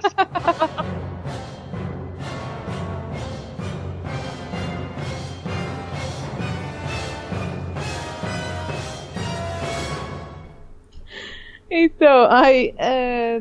Ah, vou dar os moças, né? Já que foi. Já foi dissecado assim por outra pessoa. Então, é, até então, né? Eu tô curtindo pra caralho e ter cinco moças com o diabo Foda. no foro. Cinco moças atacando o Cássio. Que expressão Caralho. é essa? Com o diabo no couro. é o moço atacando o isso, isso é coisa de curitibano. Ah, de é novo. De... de... novo, hein? De novo, né? Achei é. ofensivo. Apaga. Ana. Beleza. Ana. Oi. Sou eu. Chama eu. então tá, a próxima é a diva da Chechek. Vixe, não sei, não sei essa parte de diva não, mas vamos lá. É, você é diva, sim. Ok, vamos é, Hoje eu vou falar de outro anime, veja só. Outro? De outro anime. Olha. Pois é, mas esse eu finalizei há pouco tempo e eu estava esperando ele justamente acabar para falar dele. Eu tô, eu tô louca para falar dele porque ele é muito legal. Que é o Boku da Kega e Naimati. Você espera Esse que a palavrão gente inteiro. memore o nome, né? Você espera que o Boku da Kega. Esse palavrão Inaimati. Boku de quem? Inaimati. Olha, o Google achou. Ele, ele foi, ele é mais conhecido no Ocidente como Erased, né? Ele, ah, é popularzinho. Esse palavrão é popularzinho. inteiro, é. Esse Erased, ele é recente, ele, o anime dele começou agora em janeiro e acabou agora em março, ele tem 12 episódios. Eu vi o último esses dias, né? Então eu tô com. Eu tô ainda no trem do hype, sabe? Passando agora na montanha dele. E ele é basicamente um anime de thriller, né? Suspense, mistério, etc. Uh, não, não é esse thriller. e ele conta a história de um um homem, na verdade. Ele já é um homem, o Satoru, e ele é um entregador assim de boa na vida dele, não, nada de importante acontece, feijoada e tal. E do nada começa a acontecer vários assassinatos na cidade onde ele mora. E ele começa a relacionar isso com uma série de assassinatos que aconteceu no passado dele também. Só que ele tem uma estranha habilidade que ele chama de. Como é que era? Era Revival. Ele tem essa habilidade que, que ele chama de Revival. Que é quando ele, ele tem meio que um déjà vu assim. E ele meio que pressente que ele já, já viu aquilo acontecer. Ele de repente ele pisca assim e ele volta um tempinho antes daquele acontecimento acontecer de fato. Então é como se ele voltasse no tempo. Aí ele sempre usa isso para tentar ajudar alguém e tal. Tanto que no comecinho do primeiro episódio ele já salva um garoto, se eu não me engano, meio Yu Hakusho, assim. Aí, beleza. Vai passando anime e aí começa a ter essas notícias de assassinato, de sequestros e tal. E a mãe dele, que é tipo, essa a mulher dele deveria, ah, a mulher, a mãe dele deveria ser uma detetive, cara, porque ela é muito esperta, ela descobre muita coisa. E ela começa a relacionar também os assassinatos que estão acontecendo agora com o passado. Há 18 anos atrás aconteceu algo parecido. Só que ela, de tão, de tão foda e esperta que ela é, ela consegue decifrar quem é o assassino. Que, né, você fica na expectativa de descobrir quem é. Só que ela acaba morrendo. E o assassino, o assassino da mãe dele, inclusive, incrimina o, o protagonista. Então, quando ele chega em casa, a polícia já chega junto, já pensa que foi ele. E aí, nesse instante, ele tem um revival. E aí ele volta, não pra um pouquinho antes da cena. Ele volta 18 anos. Olha aí. Chupa príncipe né? da Pérsia. ele volta 18 anos. Justamente na época que estava acontecendo esses assassinatos. Que ele estava relacionando antes. E aí ele vai agora tentar fazer as paradas diferentes para ver se isso altera o futuro, né? Só que ele tá preso no corpo de uma criança, então né, as pessoas meio que não, ele não pode demonstrar que ele já sabe de tudo, ele tem que for, formar umas táticas bem legais, tentar até ajudar os amigos dele, aí tem todo o vínculo com os amigos dele também. Cara, é um anime muito legal, ele tem o desenvolvimento muito bacana de personagens, é, que, é, é, que é o mais legal dele, inclusive, que é você ver o quão ele é, se desenvolve como pessoa. Porque até então você vê ele no primeiro episódio e ele é uma casca, assim, ele não demonstra nada. Os, os eventos que aconteceram no passado afetaram tanto ele que ele virou essa casca. E aí quando ele volta, ele vê essa oportunidade de fazer tudo diferente e ele se torna uma pessoa melhor também. Então é muito legal essa transformação dele, o quão ele vai se aproximando dos amigos dele que ele tinha perdido contato. E o que mais me moveu a assistir, assim, que a cada eu não via o tempo passar. O episódio vinha assim, eu tava assistindo semanalmente, né? Tava acompanhando por semana. Eu não vi o tempo passar at all.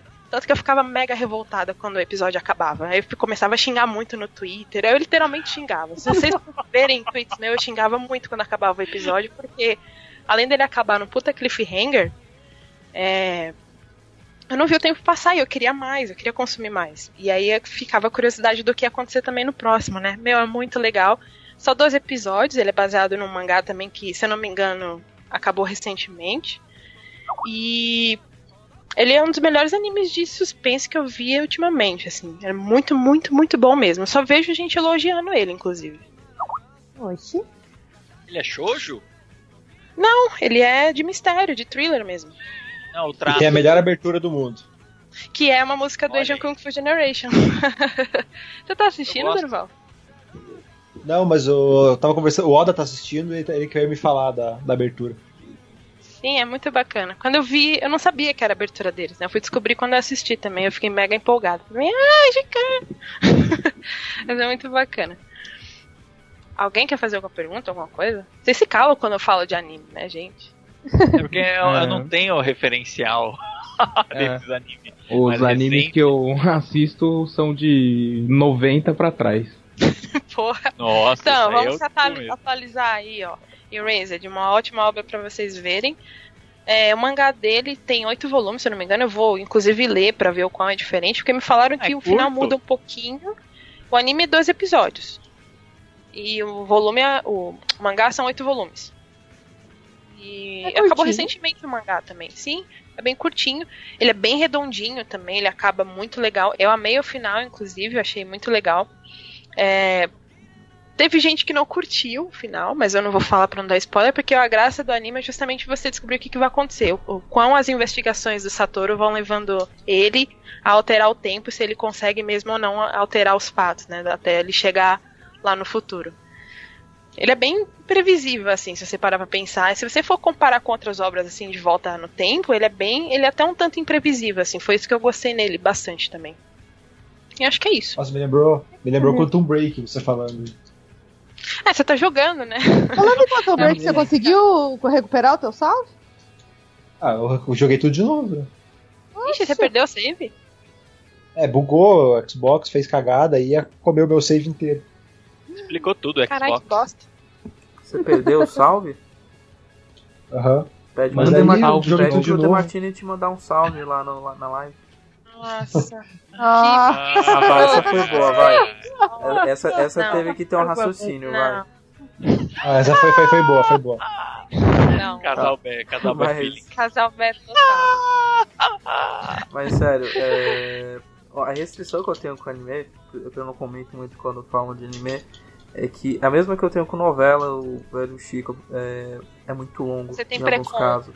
Não, não é precon. 12 episódios? Só 12 episódios, daí justamente. Por exemplo, a Jéssica recomendou Guren Lagan e eu assisti tudo uma vez porque era tipo 27 episódios. Então eu acho que eu vou um dar uma dia. chance pro Eraser. Oi? Ah, só, tá. Só 27.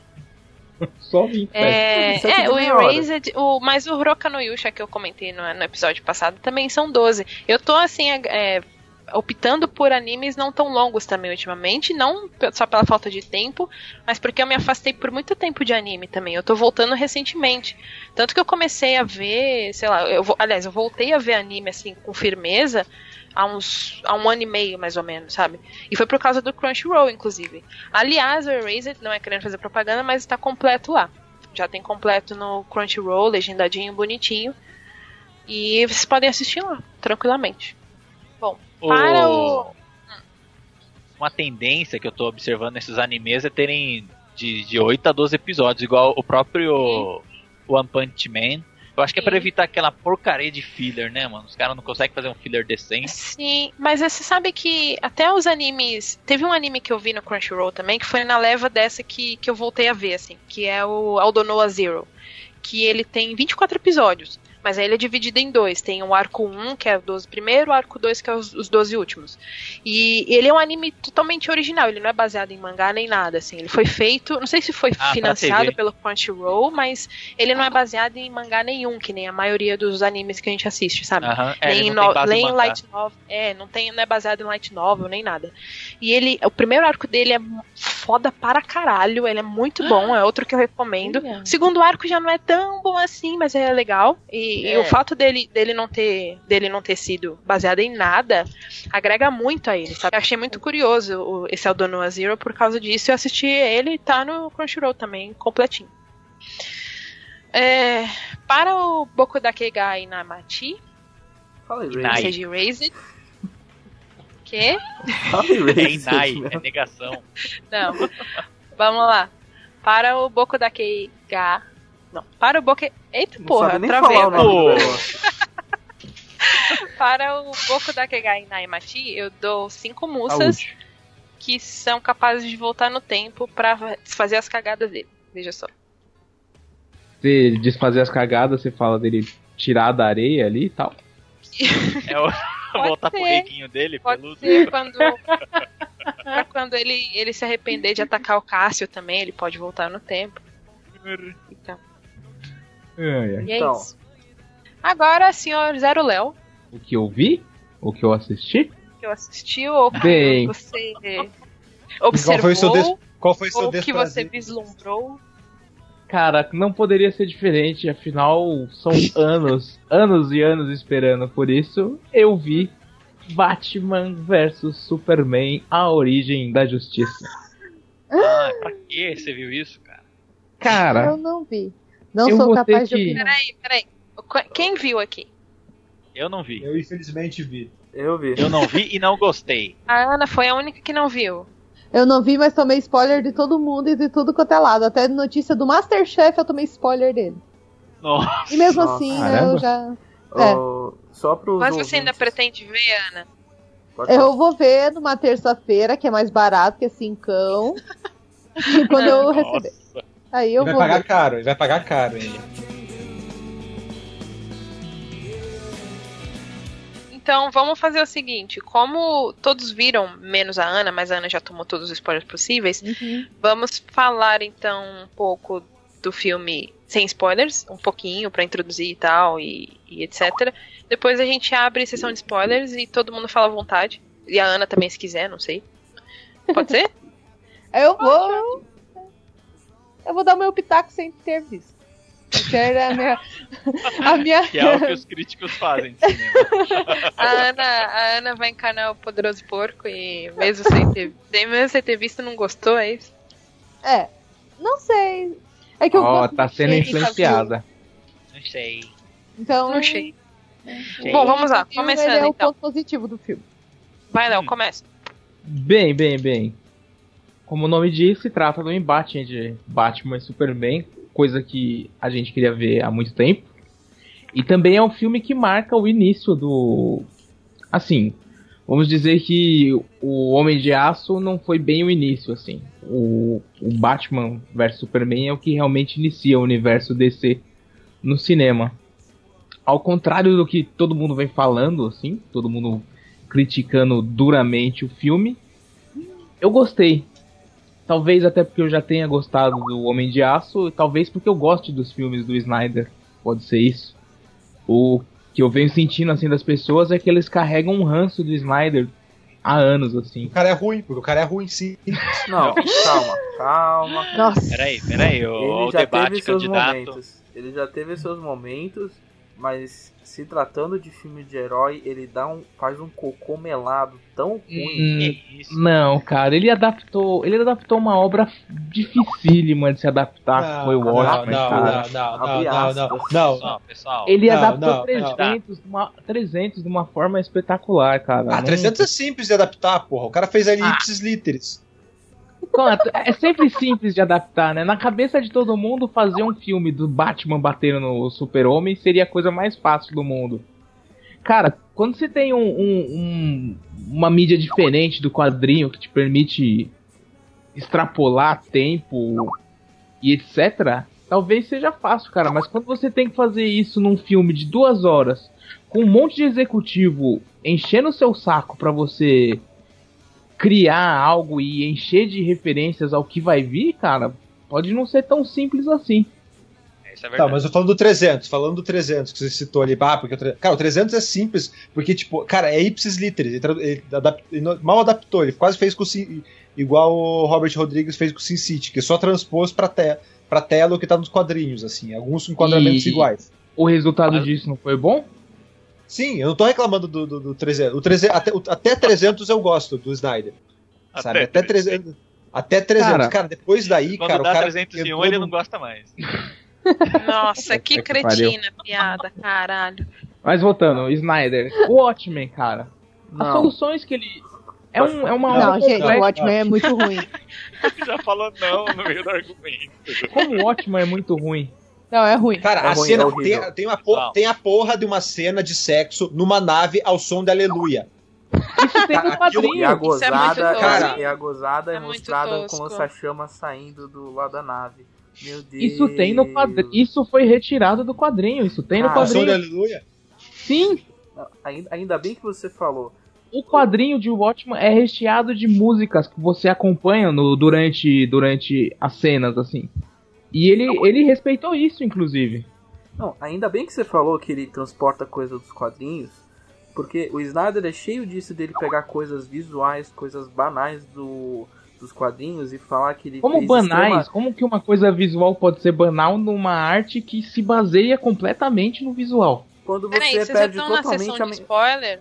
Não, não é spoiler que Não, chuta não, muito é- tá falando de da Watchmen. Falando de também. outra, nem chegou no Batman ainda. Não, Não. sei lá, você já vai entrar em mérito de tirar direto do quadrinho, eu achei que vocês iam entrar em spoiler já. é, é banal quando você não entende a mensagem do quadrinho e você falar que você transpor imagens, simplesmente imagens, sem você pegar o significado dela dentro do quadrinho e transportar ela sem esse significado pro filme e falar que é fiel. Não é fiel. Mas Ele qual o totalmente- significado? Pode O significado que você acredita ser o significado? O significado do autor? Ou o significado que ele acredita como adaptador da coisa?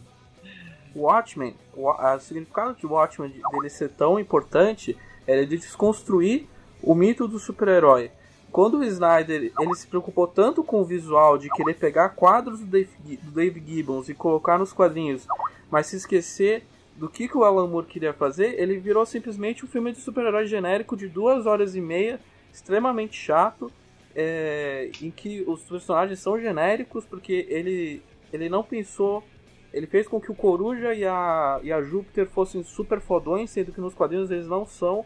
Eles, é, a ideia é que eles fossem seres humanos normais nos quadrinhos, é, diante de um ser super poderoso que era o Dr. Manhattan. E ele realmente não entendeu isso. Ele fez os dois como proto-Batmans dentro do, do Watchmen, do filme do Watchmen. O Snyder ele, ele nunca consegue entender a mensagem que, que os quadrinhos querem fazer. E pode, pode falar, a Jéssica falou pra mim que eu tava sendo extremamente saudosista quando ele saiu do Batman vs Superman. Mas em casos como o Watchmen, em que a mensagem é mais importante do que simplesmente você transportar coisas visuais, o Snyder falha miseravelmente nisso. Sabe que a mensagem a é muito encerra, importante. A defesa encerra. A, defesa a mensagem encerra. é muito importante numa mídia como um quadrinho. Agora você está adaptando uma obra que é pro cinema que em teoria é para massa. O que ele fez foi condensar o máximo possível disso. Por isso que eu digo, é uma obra dificílima de se adaptar. E o trabalho que ele teve para colocar tudo isso, tanto que ele precisou de apêndices, coisas extras em Blu-ray e tudo mais, porque não, não cabia no formato. E o trabalho que ele fez pô, foi homérico. Vocês ainda estão falando de Watchmen? Então... Sim, de Watchmen. Ainda não Porque eu já, eu já ouvi, eu não sei, eu, eu assisti a versão normal de Watchmen. Dizem que a versão estendida é bem melhor. Confere? Não. Não muda muita coisa. É só uma, só uma gordura a mais que aborda, por exemplo, o Coruja Sênior é, aborda um pouco dos Minutemen, mas não é nada que releve, não é nada que não melhore é o, a qualidade. Não é o, o cerne da coisa, não é o, não é o principal da é coisa. É só uma gordura. Sobre, sobre visual, assim, cara, é um filme. Ele tem que atrair as pessoas. A gente tava num, num momento em que filmes de heróis mostram caras com armaduras loucas e tudo mais. Ele não ia poder simplesmente fazer como no traço do quadrinho que. Cara, visualmente, visualmente um... não é o problema do, do Snyder. O Snyder, tipo, visualmente é um cara incrível, realmente. Sabe? Esteticamente, os filmes dele são muito fodas. O problema é que para nisso.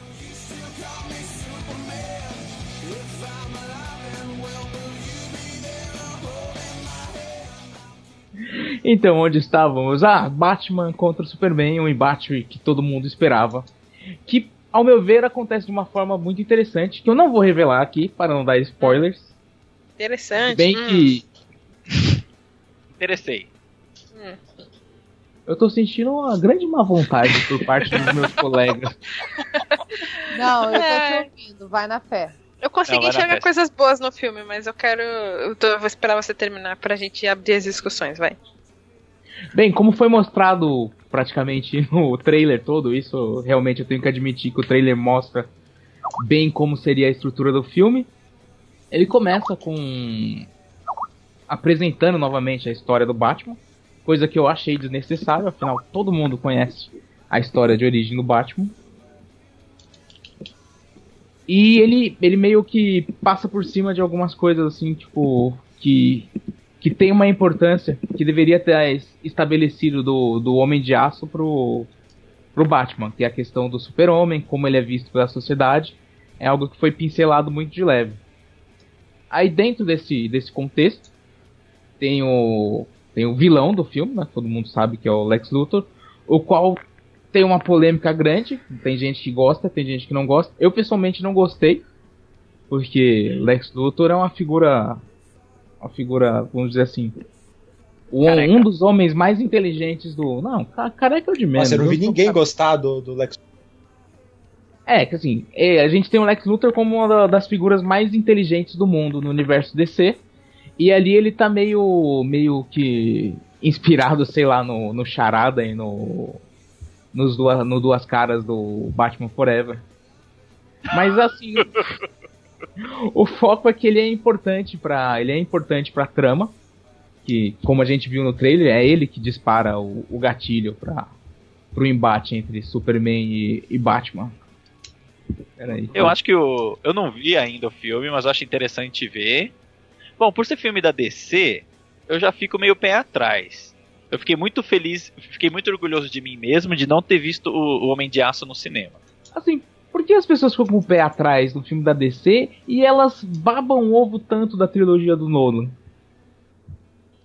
Porque o do Nolan. Eu não acho a trilogia inteira boa. Eu acho. E não é, de fato, o, o segundo filme é um excelente filme. Agora, o primeiro é um filme arrastado, chato. Eu acho ele bom. Dizer, eu acho ele e bom. o terceiro é um queijo suíço. É, o, o, o é, terceiro foi o mais galhofada, porque tem muita coisa sem sentido. Mas o primeiro é bom e o segundo é ótimo. O terceiro é uma finalizada até interessante.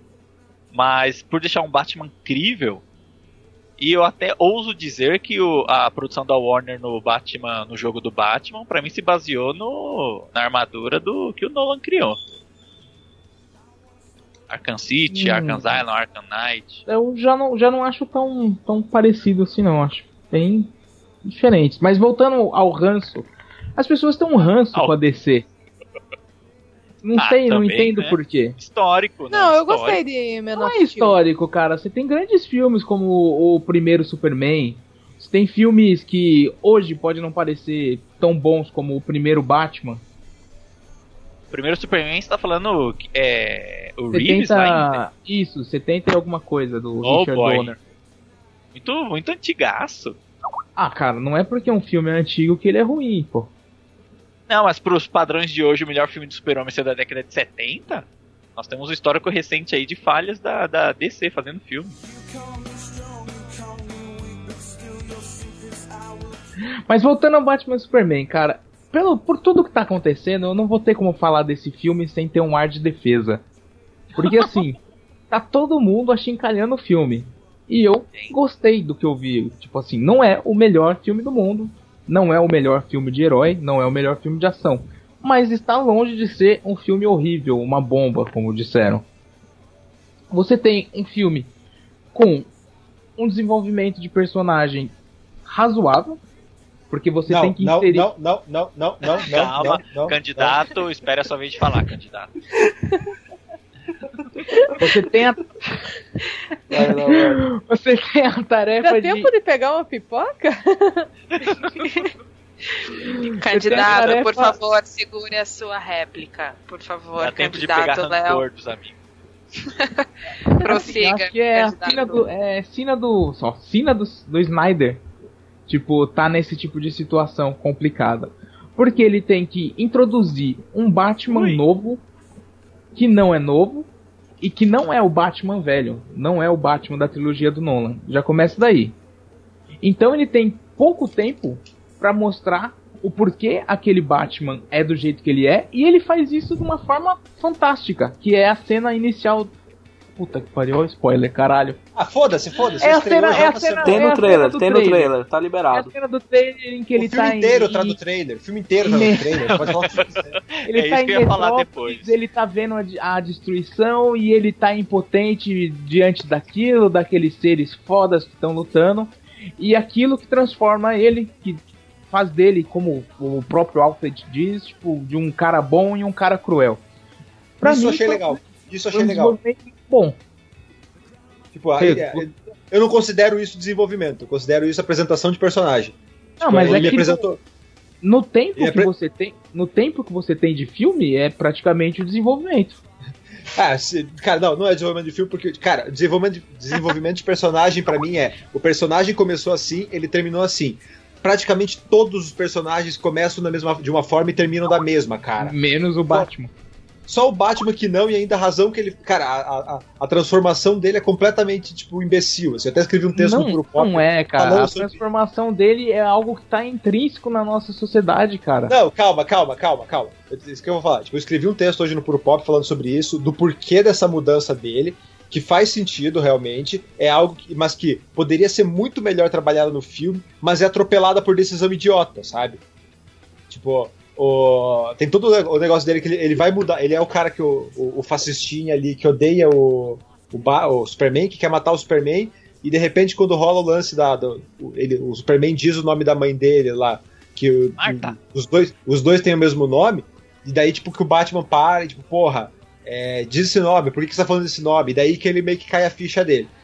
E, tipo, Cara, é um momento, inter... é um momento sim, sim, que calma, ele calma, resgata calma, a humanidade, calma. ele vê Exato, a humanidade calma, calma, calma, calma, Exato, deixa eu falar, deixa eu falar. Candidato, deixa o outro dar a réplica dele. Eu escrevi, o que eu escrevi no texto do Purpó foi exatamente isso. Esse é o momento em que ele olha pro Superman e vê o Superman que é tipo, cara, esse, esse, esse deus que as pessoas estão tratando, esse monstro que eu tô vendo, é na verdade um ser humano. Cara, isso é muito foda. Só que, cara, isso é, é, é, é desenvolvido de uma forma tão porca, sabe? Em vez de, Sim. cara, ter, ter um momento ali para você é, aprofundar um pouco esse momento. Não, cara, é o Batman rosnando, de repente já aparece o apocalipse e foda-se essa cena, sabe? A cena que devia, a cena que vai é a, cena, a cena que deveria de, é, é, definir o que é esse novo Batman, ela é jogada no lixo para você jogar uma tartaruga ninja que cospe fogo. É, é aquilo, o filme tem um problema de timing. Porque é tudo é corrido, porque assim, a gente sabe que eu, na minha cabeça, a gente sabe não, na minha cabeça, o filme não era para ter todo aquele volume de informação que ele tem. Era para ser uma coisa mais focada mas ali. Você quer, mas você quer ver o que, que dá para tirar dali que vai diminuir drasticamente o nível de informação, deixar ele mais leve e até mais focado no que deveria ser, que é o Batman versus Superman? O Lex. É só tirar Exato. o Lex, cara. O Lex que é o problema do filme. Sem o Lex, você não ia conseguir dar o start no, no, no que ele. Na, na batalha entre eles. Claro que cara, dá, dá, cara. Daria, dava pra daria, aprofundar. Daria porque a visão deles de mundo, você no começo até vê que é algo diferente ali. Tipo, ó, esse cara aqui foi responsável pelo meu prédio, pelo meu prédio ter caído e ter matado milhares de pessoas na cidade, beleza. Aí você já vê, ele já começa a olhar pro Superman diferente daí. E aí ele, ele é um vigilante também, só que ele faz as coisas diferentes. Tem esse conflito, os dois são muito hipócritas. Você vê naquela conversa deles, deles dois na festa do Lex, o quão hipócrita eles são, porque eles estão se criticando ali, mas eles fazem exatamente a mesma coisa. E dava para aprofundar muito mais isso, essas visões de mundo deles se colidindo, sem precisar hum, desse Lex mas não é, manipulando ia, eles. Não ia partir muito, pro, muito não ia partir pro físico, eles iam ficar numa discussão intelectual filosófica, eles não iam cair na porrada. O, o que o, o que o não, Lex cara, fez, daria, daria. o que o Lex fez, ele foi cutucar as feridas, mas não fazer elas. As feridas já existiam, como a Jéssica disse, o negócio do prédio, o Clark já, já se mostrava contra a, o jeito que o Batman trabalhava. Então, se não fosse o Lex fazendo isso, alguma, algum estopim teria. Alguma hora o Batman faria alguma coisa. Não, não era algo que precisava de um personagem é, ser inserido para fazer esse tipo de coisa. O palco já estava montado. Você não precisava de mais um personagem para fazer isso. Eu não consigo ver alguma forma deles entrar em combate físico sem ter a participação do Lex. E mesmo que, mesmo que algumas pessoas vão falar que, nossa, que absurdo, porque ele só escutou a fulana e não escutou a ciclana. Tem ferramentas de plot que são boas e tem ferramentas de plot que não são Cara, tão boas. mas é muito conveniente, é muito conveniente e chega, fica pífio, sabe? Fica paia, não fica, não ficou legal. Ele esse esse negócio dele só, aliás, isso diminuiu muito a Lois, inclusive, ele salvar ela o tempo inteiro, ela ser esse plot Sim. device, só ser salva, cara, diminuiu muito ela. Ela ela só descobria Igual, coisa mas que... é um momento do filme ela salva ele. Que momento? A hora que, é, a hora que, impede o Batman, de matar ele. Ok, certo. Mas eu digo assim, ela como personagem, que ela é uma puta jornalista, mas no filme ela só descobre coisa que não serve pra porra nenhuma. Quando ela descobre as coisas, já tá acontecendo a merda, sabe? Aí, para piorar, o, Superman salva ela o tempo inteiro. E aí tem essa coisa bem mal desenvolvida dele só escutar ela e aí isso que prejudicou ele na, no, no, tribunal, porque ele não estava olhando para outras pessoas, ele só estava pensando, ele só consegue sentir a Lois quando ela está em perigo. Sim, mas eles não desenvolveram isso. É o fundo dele. Mas eles não desenvolveram Pô, que, mas isso. Mas que herói de merda, que herói de merda então, né? Porque o Superman não é isso.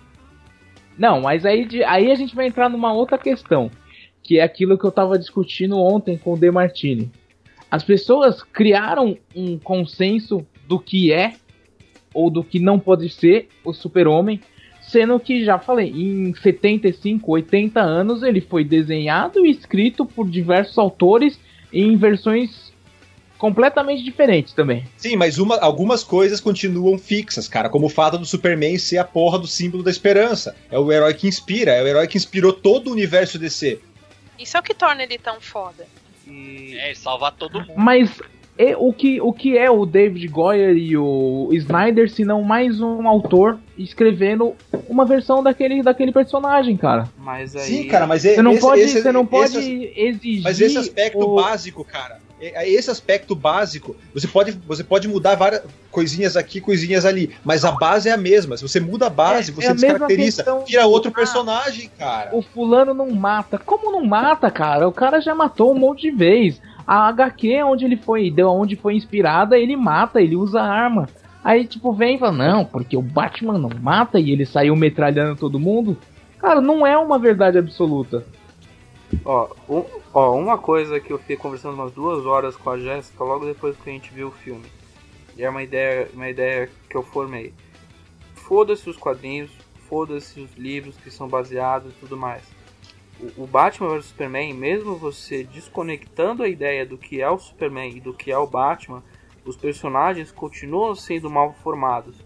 O, o Superman, principalmente, eu sinto uma raiva desse Superman desse filme, porque desde o Homem de Aço, que faz parte do universo do Snyder, ele sempre fala: Esse é o meu mundo, eu vou defender ele e o caralho a quatro. Daí e também pode ser culpa do ator. Por exemplo, aquele negócio lá do Capitólio, que é uma puta tragédia, uma puta cena densa, que mostra o negócio até onde o Lex pode ir só pra fuder com o Superman e com o Batman. Ele não demonstra reação. É, todas as ações dele, quase todas as ações dele no filme, são voltadas para Lois. Ele não ajuda as pessoas ao redor, ele não percebeu aquele negócio lá do Capitólio, é, ele não ouve a porra do negócio, mas ele ouve a Lois batendo num, num negócio de concreto enquanto o pau tá comendo com o Apocalipse. Tipo, meu, ele é egoísta, ele não tem desenvolvimento e, e ele é um personagem bosta, cara. Mesmo se você cara, considerar os quadrinhos. Ó, tanto o Superman não, não, não, é desenvolvido que Homem de Aço é um filme que é, é a função desse filme deveria ser situar, situar o Superman nesse universo. Tipo, tanto que ó, todo o debate do filme é ele tentando se achar o que, que eu sou, o que, que eu devo fazer, o que, que, eu, não, que, que, eu, devo, que, que eu devo ser nesse mundo. Tipo, todo o filme é isso. Ele te, termina com ele vestindo, agora eu sou o Superman.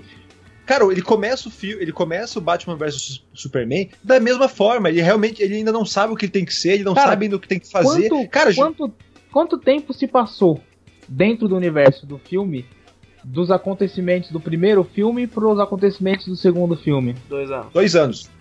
Dois anos. E você acha que dois anos seria o suficiente para ele ter toda a formação de que do, do super-homem clássico que vocês Não, cara, eu não tô exigindo, eu não tô exigindo, eu não tô exigindo que ele seja o Superman clássico do, do 75 anos de quadrinho. Eu quero que ele evolua em relação ao filme é outro, cara, o que não acontece. É, isso seria ele é o mesmo Ele é o mesmo Superman do começo do, do, do, do Homem de Aço. Uma coisa que eu gosto muito no Man of Steel é que ele tenta criar esse Superman falho, que ele tá aprendendo ainda a lidar com a humanidade, com os poderes dele. Tanto que as partes que eu mais. Eu vivo falando isso, as partes que eu mais gosto é quando ele tá se descobrindo. Aí quando começa a destruir toda a metrópolis, que tudo vai pra casa do caralho, para mim fica um filme mega chato, cheio de destruição e lutinha Dragon Ball. Sério. Aí. Só que no, no, no Batman vs Superman, você você não nota essa. Que nem o Duval falou, você não nota que ele evoluiu, ele é o mesmo ainda. Isso é uma falta grave. Eu não acho. Eu, pelo meu lado, eu não acho que isso é uma falta grave. Porque, assim, é parte, para mim, é parte importante desse personagem mostrar como, mesmo ele sendo um deus, abre aspas, um deus, ele tem os problemas dele, tanto de. tanto de. Na interação, na, intera, na interação a palavra. Na relação dele com o mundo não seria uma coisa que ele ia adquirir assim tão rápido, então a questão de pouco tempo, assim, dele ser o, o escoteirão, o cara que vai salvar todo mundo. E mesmo assim, que ele, que ele, que ele tentasse, assim, ele não conseguiria, porque ele. Caralho, não tô conseguindo formular aqui. Ó, posso, deixa eu dar uma pausa para vocês então. Eu acho que o pessoal criou aquele básico, né? Expectativa gera decepção. O pessoal foi com uma noção por causa dos trailers, só foi com, com uma empolga, cada um foi com uma expectativa diferente. E o filme é um só, não tem como satisfazer todo mundo. Ah, não, mas assim, que... o eu achei que o filme, o trailer, entre... o trailer entrega o filme tanto quanto o filme entrega o que o trailer exibiu. Assim, não, não, não acho que o trailer deixou, deixou as pessoas esperando algo que elas não, que elas não receberam. É, mas aí eu, cada um cria uma expectativa nem que não tenha fundamento. E será que esse, esse, essa, falta, essa falha de timing não é porque teve que ter muito corte para ficar em no máximo duas horas? Sim, duas horas acredito... e meia. Então, eu acredito meia, é. sim, que isso deve ter influenciado com certeza. Mas não a ponto de transformar o filme numa coisa horrenda, depreciável, que você não precisa assistir. Dispensável. a, impressão que eu tive com o filme, na verdade, foi que tipo, eles tinham um filme pronto e de repente eles tiveram que encher de coisa ali para contar outras histórias. Tanto que o Sim. começo do filme, o começo do filme é, você quase não entende, cara, porque é tão, é tão picotado que uma cena não gruda na outra, sabe? É tanta coisa jogada ali no meio que tipo as coisas não fazem sentido, assim, sabe? É, é muito mal editado. Assim, eu acredito que se o filme não tivesse tantas inserções fazendo referência à Liga da Justiça, ele teria tempo para se desenvolver melhor. Mas ainda bate a tecla que, não, que isso não, não, não é o que torna um filme horrível, nem torna um filme horrível ou uma porcaria. Não, não, não é um eu não acho, eu, é, eu, não acho que ele é uma porcaria. Eu acho que a crítica realmente tá caindo, tá, eu acho que a crítica já foi com uma puta má vontade ver o filme e não conseguiu ver nada, nada, nada de bom, ou foi com puta hype que tava lá no espaço explodindo, que nem uma supernova e aí saiu mega decepcionado porque não é tudo isso que todo mundo esperava. Mas eu acho que tá muito exagerada essa crítica. O filme tem pontos bons, mas mesmo esses pontos bons não salvam o filme, infelizmente. Esse é, essa aqui é a pior oh, coisa dele. O que, o que eu acho falho no filme, o que eu considero que, que é ruim mesmo, é essa pressa em apresentar o universo todo do que vai ser. Sim. Talvez se não, não, tipo, não fosse essa pressa, o filme seria melhor. Mas dentro do contexto de você um você, tipo, você tem a Warner, que é um, um estúdio que visa ganhar dinheiro tem a Marvel que tá atropelando aí já há anos na frente. Os caras obrigaram o diretor a fazer aquilo. Não tem como, não teria como ele fugir disso. E não foi um resultado tão ruim assim. É, pra, é pra... fantástico, né? É, não é. Tipo, as pessoas estão fazendo parecer que é um, sei lá, um Batman Robin ou daí para baixo. Um um um estilo lá, aquele aço o, o jogador de basquete. Nossa, com Shaquille O'Neal. Que loucura, cara. Será que Aliás, não me surpreenderia aqui, se alguém é... não tivesse dado a ideia de ele vir aí no primeiro filme da Liga da Justiça para substituir o Superman, que morreu, morreu, o Superman morreu.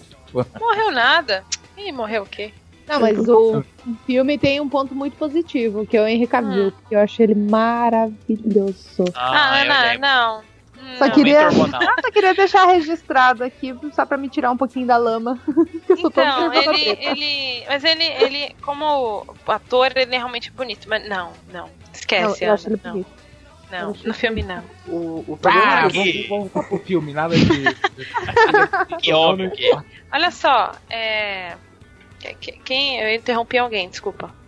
Eu ia falar que será que esses críticos já não são os Marveletes que já foram prontos para falar mal? Não, pelo amor de Deus. que muita gente tem dito. Não, eu não acredito, não, eu não acredito muito nisso assim do cara só porque ele é fã da Marvel, ele vai achincalhar o, o, o filme da DC.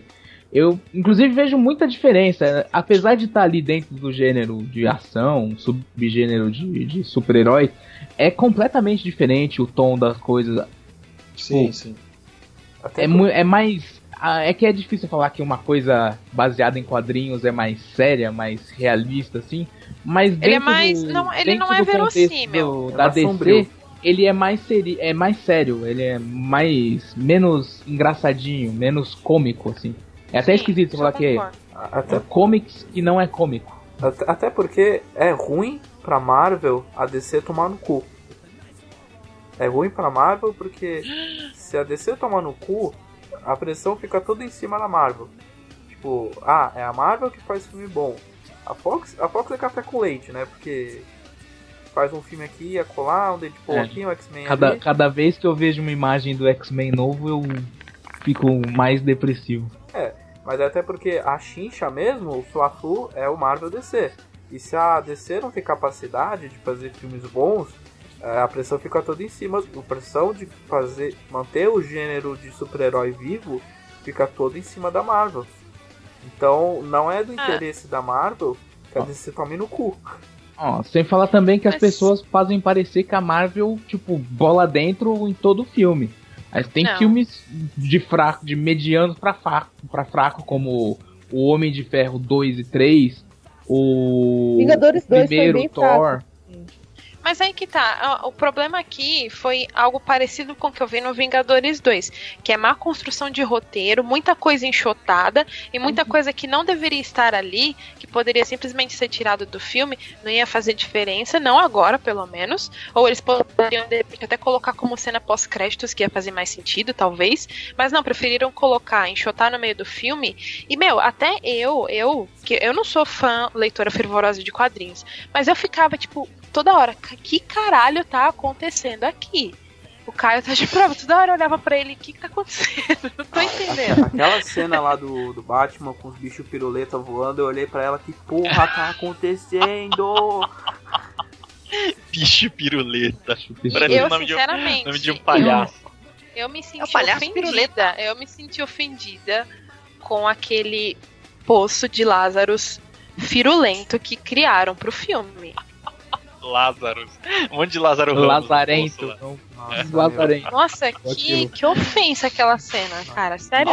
Soltaram o Apocalipse de um jeito que ele nem se deu o trabalho de explicar como. Assim, ó. Ai, pra que tava Apocalipse voltando, nesse filme? Voltando, voltando a apontar falhas, a Apocalipse nesse filme é um erro. Nossa, eu, assim, a partir é aquilo, a partir do momento que você põe um apocalipse ali, você vai ter que criar uma situação complicada pro lado do Superman que eu acho que não era, não era a hora disso. Tá meio cedo para isso. Quem deveria estar tá ali era o Brainiac, com certeza. Que não seria, talvez não seria vencido, derrotado, mas é, morto, etc. Talvez ele se recolheria, sumiria, alguma coisa, para ir fazer a ponte de ligação com o Darkseid. O Apocalipse ali eu achei que, que ajudou a, a, a não, não deixar tão bom o que deveria ser só o Lex, né? Se dá o trabalho de enxotar o Lex ali, bota uma armadura de Cara, kryptonita e já era. A, a, gente, a, gente, a gente sabe que a treta do, do Lex e do Superman é de mil anos, que o Lex é uma putamente criminosa e o Superman é bondoso tal, tal, tal, e etc. A gente sabe muita coisa. Ele já tem um background de quadrinhos. Mas no filme, não faz sentido nenhum ele se meter naquela treta ali e querer mostrar pro mundo que o Superman tá. Puta, que, que, o que eu fico me perguntando, é mas é uma questão, que é uma questão de ego. Ele, ele. Na real, ele sempre teve um pouco de inveja do Super-Homem. Isso mesmo no, não, no quadrinho. Bem, mas você, mas eles não tiveram background, não foi explorado nada entre eles antes sabe? Ficou jogado no ar. Tipo, ah, esse cara aqui, ele é poderoso, ele herdou a empresa do pai, tal, tal, tal. E ele quer destruir o Superman. Só isso. Só. Não tem profundidade nisso nenhuma. É um empresário entediado. Ó, oh, super é. seres, vou zoar com eles. só, faltou essa risa... só faltou essa risadinha mesmo nele. Putz, só faltou. A peruquinha, a peruquinha lembra o Zacarias. É, eu, eu, queria.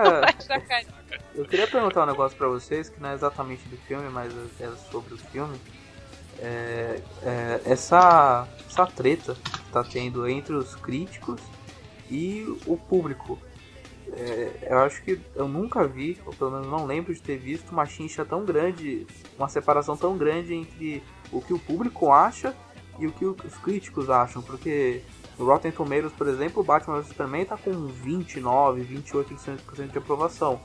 Enquanto isso, a gente tem notícia de que ele acabou de cruzar meio bilhão de bilheteria. Ah, mas bilheteria nunca, nunca significou que o é, filme é vendas... bom. É, é, porque quem.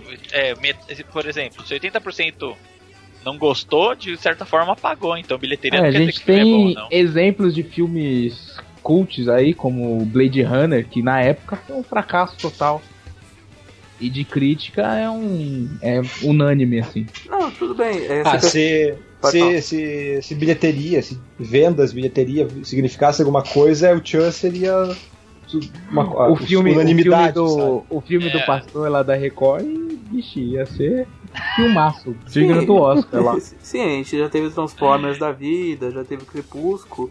Mas acho que é a primeira vez em que o público se recusa a aceitar que o crítica não gostou. é, vários momentos em coisa de em negócio de Facebook, eu vejo gente falando, tipo, os críticos são marvetes, os críticos estão sendo pagos.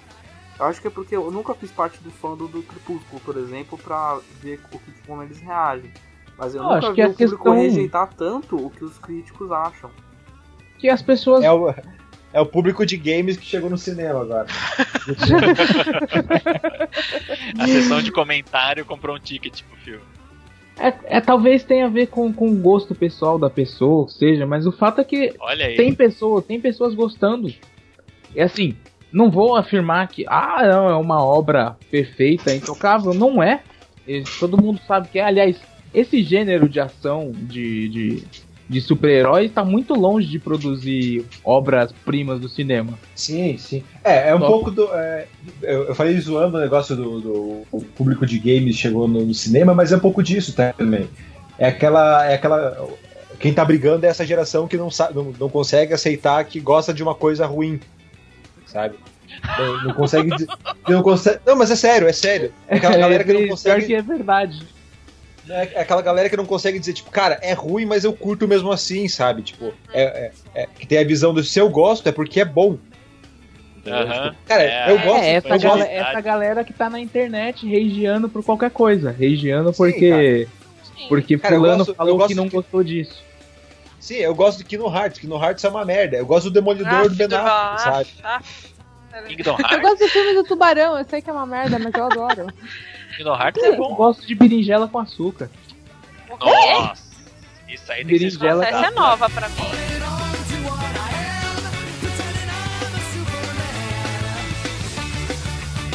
O que, que vocês acharam da Mulher Maravilha? Não, tiveram é... tempo de estragar ela. Exatamente.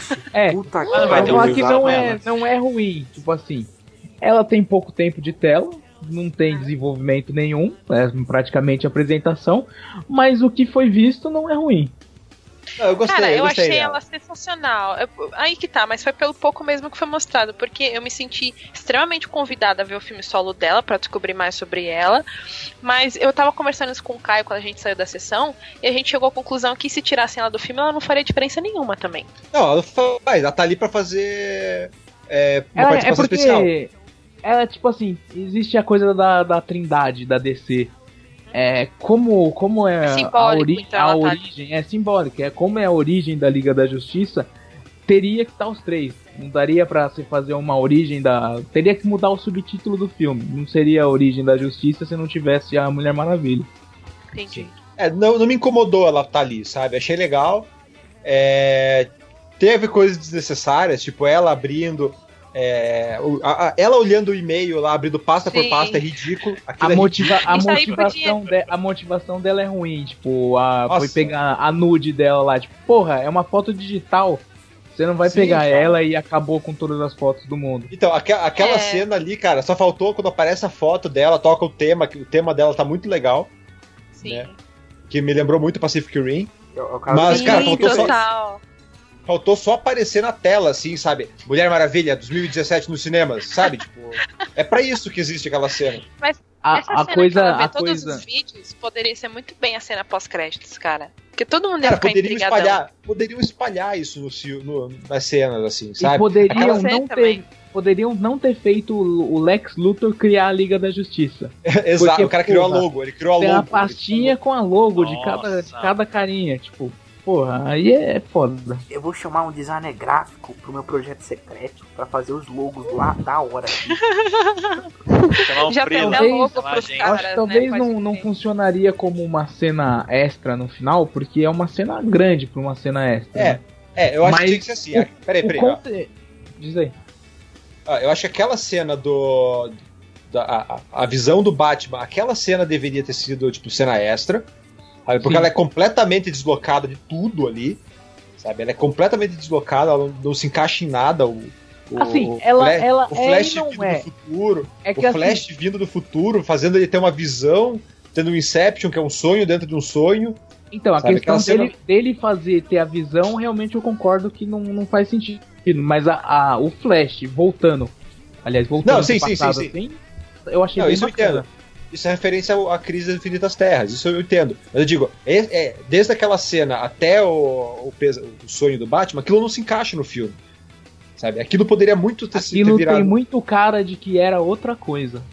E então, aquilo. Aquilo, aquilo, aquilo para mim tem cara de. Fizeram o um filme, e daí chegou o produtor e falou: Não, tem que ter uma, uma cena para linkar com, com a Liga da Justiça. Ah, então vou botar uma cena pós-crédito. Não, não, pós-crédito não pode porque a Marvel já faz. Faz diferente. Sabe? Sabe o que faria sentido naquela cena? Se não tivesse menções ao Darkseid. Se fosse uma coisa só Batman e Superman. Botar a partir do momento que eles colocaram elementos que remetem a Apocalipse e o Darkseid, aí já desandou. Ah, desandou muita coisa. O, a, a Mulher Maravilha, por exemplo, é, nos quadrinhos você sabe que coisas mágicas, artigos mágicos afetam kryptonianos. Daí, por exemplo, tem uma hora que a Mulher Maravilha decepa a mão do Apocalipse. E daí, tipo, as pessoas que não entendem quadrinhos, não leem quadrinhos, tipo, ah, é lâmina de kryptonita ou, o quê? São coisas pequenas, por exemplo, que o Snyder não se dá o trabalho de. Não, mas ela, ela fala no momento que já lutou com, com criaturas daquele tipo, no, no, um pouco antes da, da luta, né? Tá, mas não explica por que, que kryptonianos são afetados por, por, por, por artigos ah, mas então, no, num filme de duas horas e meia que já tá tão cheio de coisa, não, acho que não caberia uma explicação tão. Já tá tão cheio de lex, tão nerd dessa. Justamente, mais uma mostra de que ele não soube administrar tempo para as coisas. para fazer alguma Cara, coisa mais coesa. Não é ele, eu tenho certeza absoluta que isso é, é dedo de, de executivo, cara. Não, mas, mas desculpa, cara, Vingadores Porque 2 tem o mesmo precisar... problema Vingadores vai precisar de um, de um Blu-ray estendido pra ele tentar melhorar, pra ele tentar cara, esse, esse é outro argumento que eu tô vendo, cara. Todo mundo tá tentando justificar os problemas ali. Com... Ah, não, porque a, a, edição estendida tem 30 minutos a mais que vai contar. Cara, não vai, não vai. Ah, mas aí, a Marvel, falaram que a Marvel ia lançar também versão estendida do Vingadores 2 pra explicar melhor aquelas tretas lá e depois andaram pra trás. Não, não e aí? Nada, e se a DC nada. fizer o mesmo? Não falaram nada. O Lost explicou todos os mistérios com seis minutos a mais o estendido lá. Sério?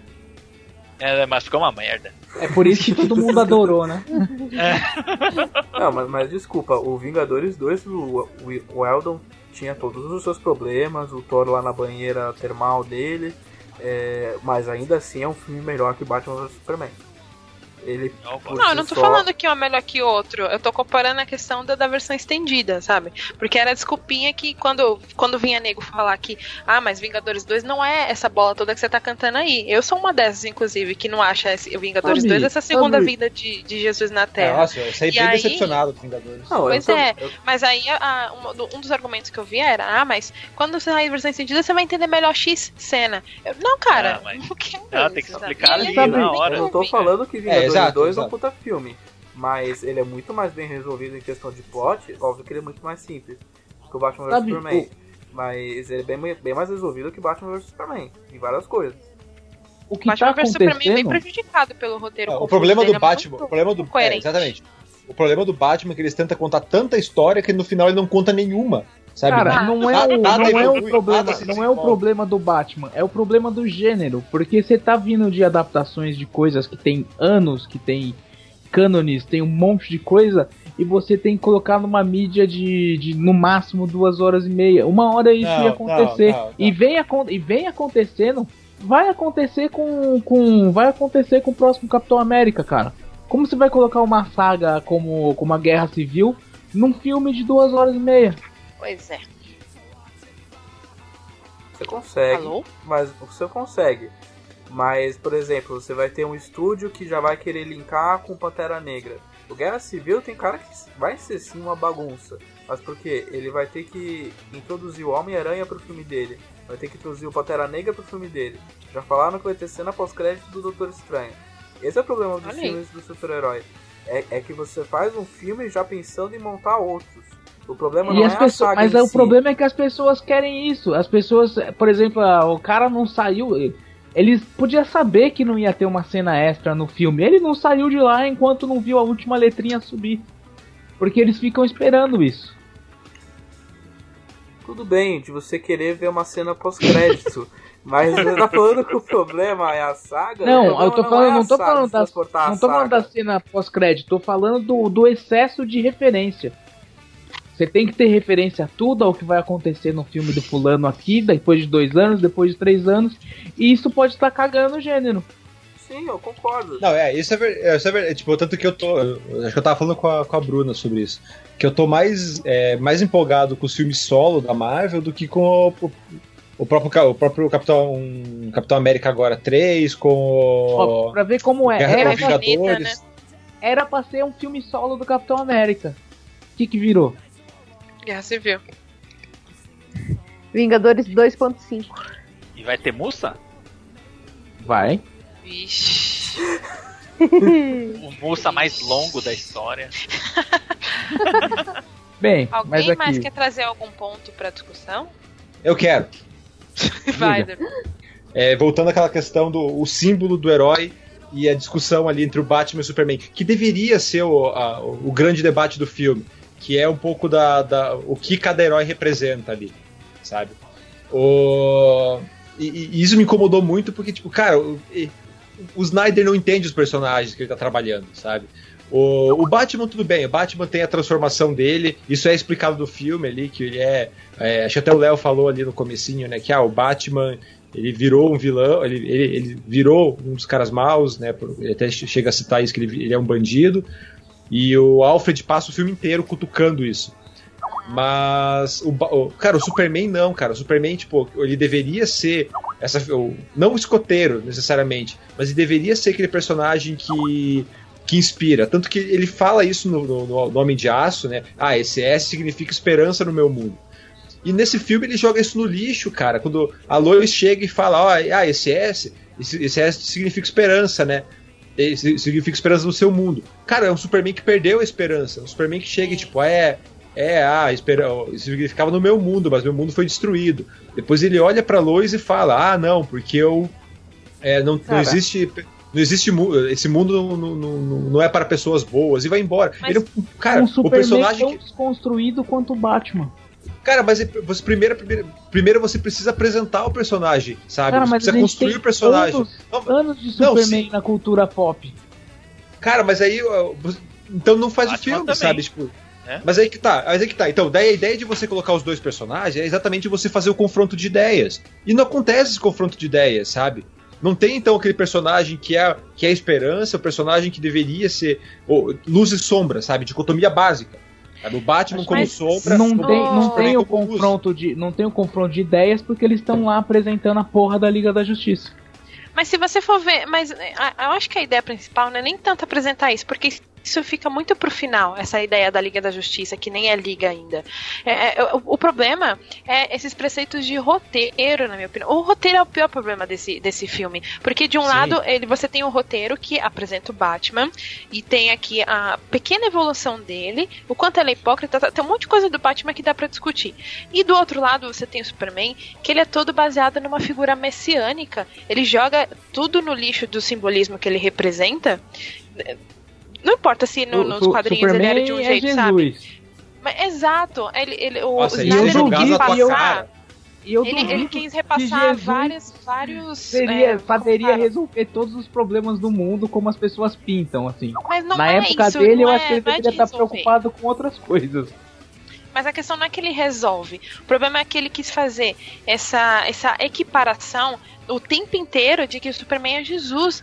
Eu não tinha me tocado, mas eu escutei num podcast que aquela cena que ele tá a Mulher Maravilha, a Lois, nossa, e o nossa, Batman tirando nossa. ele da lança é a perfeita retratação de Jesus sendo tirado da cruz. Eu fiquei, mas caralho, é igual, puta que pariu. Mano, o tempo Entendeu? inteiro. É isso. E, e, nos diálogos mesmo ele fica falando, sabe? Ah, porque Jesus, Deus, Kalel, a todo momento ele tem que ficar batendo nessa tecla. E daí quando ele tem, precisa, o Superman precisa representar então é, esse personagem inspirador, ele não é, ele foge disso, exato, sabe? Exato, exato. E é por isso que eu falo que ele não morreu. Contar... Se, como, como, ele é Jesus no filme, terceiro dia ele voltou. Veja só. É, o, o filme estreou na Páscoa. O filme estreou, o filme estreou na Páscoa. Exato. Olha aí, só sinais. Não, mas que ele não ia morrer, é óbvio que ele não ia morrer, né? Então. Mas então, Por isso mim, até cara, que eu acho mim... errado a questão do, do apocalipse nesse filme. É muito errado esse filme. O roteiro desse filme é muito errado, cara. Caralho, ele não foi construído como uma coisa só. Ele foi construído como duas coisas diferentes. Tem o Batman cara, aqui e tem Superman é. que é Jesus. É isso. Esse filme, esse filme é uma quimera, cara. Nada dele gruda. Ué, e acabou no Apocalipse, é a Bíblia, Bíblia inteira. Então, Pode crer, o... né? Caralho, quanto mais eu discuto sobre a Bíblia, mais eu faço comparação, mano. Mas então, mas então, para mim, para mim essa toda esse embate que deveria, o grande embate entre o Batman e o Superman que deveria acontecer, acontece no Demolidor, cara, que é quando você bota dois personagens com o mesmo fim, mas com visões de mundo completamente diferentes para se chocar sabe? Para mim, o, segundo episódio da segunda temporada do Demolidor resume muito bem o que deveria ser o Batman vs Superman, sabe? Que é quando o Demolidor e o Justiceiro estão discutindo sobre como cada um deles lida com a situação. Foi algo que eu falei tipo, pra Jéssica no mesmo dia. Demolidor e Justiceiro eu... é o melhor, melhor Batman e Superman da atualidade. Sim, toda, todo o embate ali que deveria ser. Tipo, a gente queria ver o Batman vs Superman caindo na porrada? Queria. Foi legal? Pra caralho. Mas ficou só nisso, sabe? Ficou raso. É. Ficou raso como todo o resto do filme. Eu vou, eu vou confessar que eu achei meio chatinha essa luta deles. Mas é porque eu acho que eu não tava empolgado o suficiente por causa das motivações deles, sabe? Não tava. para mim não foi aprofundado o suficiente. Foi muito coisa maquiavélica ali do Lex. E aí, de repente, olha só, eu quero sua ajuda. Aí não, aí o outro foi agressivo. Cara, ah, não, mas você é, foi agressivo, você também. Ah, porra. O, Superman vai pedir ajuda. O Superman vai pedir ajuda. Tipo, ah, eu vou aqui pedir sua. Eu preciso da sua ajuda. Daí ele liga o negócio que ele vai. Eu vou dar um soco no teu peito, então, vou te arremessar daqui a 12 metros para você me ouvir. É muito sem noção. Ai, mano. Nossa, só sei que vocês estão me animando de um jeito para assistir esse filme que quando passar na Globo eu vou assistir. Ah, faz bem, né? Dublado ainda. Mas é incrível. Dublado, porque... isso, exatamente. Ah, eu preciso, eu preciso, falar com você. Daí, daí ele vai criando armadilhas. Ah, quer saber? Foda-se, vou meter a mão na tua cara. Foda-se. Exato. Nossa, mano, é muito mal construído esse filme, puta merda. É, essa é a pior, a pior gravidade, a, a, pior falta dele é isso, é o roteiro, só isso. Ah, então, daí, duas perguntas. Hum. Vocês acham que essa repercussão negativa vai afetar o Esquadrão Suicida? Interrogação. Não. E a segunda não, é. O Esquadrão Suicida tá pronto já. Então, é. mas você acha que vai afetar o hype do povo? O povo vai falar, ah, esse Batman alguém, vai aqui, Alguém tem hype aqui quanto eu Esquadrão tenho. Suicida? Eu tenho, eu nossa. Eu tenho tem um monte de gente que tem, já. Já estão transformando a Arlequina em pré-waifu. Ela nem saiu o filme ainda essa, já estão. Essa galera é, que mas... é, a mesma, é a mesma que tá xingando o crítico na internet. É, mas é, é justamente essa. A galera tá endeusando as coisas assim, sem ver, e é isso que, tá, é isso que me tira o hype. Eu, não, eu tô com zero hype pra Esquadrão Suicida, justamente por causa disso que o Ulisses falou, da, da, da Arlequina. Não, é, sa saudade, saudade do tempo que tudo que a gente tinha sobre o filme era uma sinopse no jornal. Não, se você vê. Ou a menção, menção no Fantástico. O Esquadrão Suicida já tem a vantagem de não ter o Snyder envolvido. Por exemplo. Olha aí. olha, o, olha o ranço, olha não o ranço. Vai ser um videoclipe. Exato. E, por exemplo, você tem o David Ayer, que é um cara muito mais competente e que ele tá na área de conforto dele. Ele sempre fez filmes urbanos, filmes dark. Ele, ele foi feito para descer. É, e ainda mais que o Esquadrão Suicida, eu acho, eu acho que pode ser um filme bem melhor, tem um, muito mais potencial que Batman vs Superman. Até mesmo porque, tendo mais personagem? A, mesmo tendo mais personagem e também É porque... que tem personagens, mas assim, não são personagens grandes o suficiente para disputar um com o outro é, a, única... a, atenção ali no filme. A única coisa que ele é, tem então, que fazer... A grande maioria ali vai ser deixada de lado. É, vai, vai, tudo morrer, cara. Metade vai morrer ali. Vai, vai girar em torno de Will Smith, Arlequina e, e, e Coringa. E a cara de, e a cara de Lavigne lá. Exato. O Rick, Flag, que era, o Rick Flag, que era pra ser o protagonista, virou bucha. Porque daí não é mais o Tom Hardy, é o Robocop agora. É, e será foi. que o pessoal vai, vai comparar também com Guerra Civil? Vão falar, é, devia ter a Marvel, devia ter feito Batman, a Marvel Studios. Não, Guerra Civil é foda, Guerra Civil é foda. Ai, já fizeram uma. Dessa galera, gente. Já fizeram um comparativo de Batman e de um, Superman um pouquinho de senso e ver que são coisas diferentes. Tipo, ah, é, um filme, é filme de ação, é filme de herói. Não é porque é filme de ação e filme de herói que é a mesma coisa. Não. É, é bem diferente. Mas a gente mora no país do mesma coisa, né? Você sabe. Como assim? Ah, de comparação, você disse. É, é tudo a mesma coisa. É.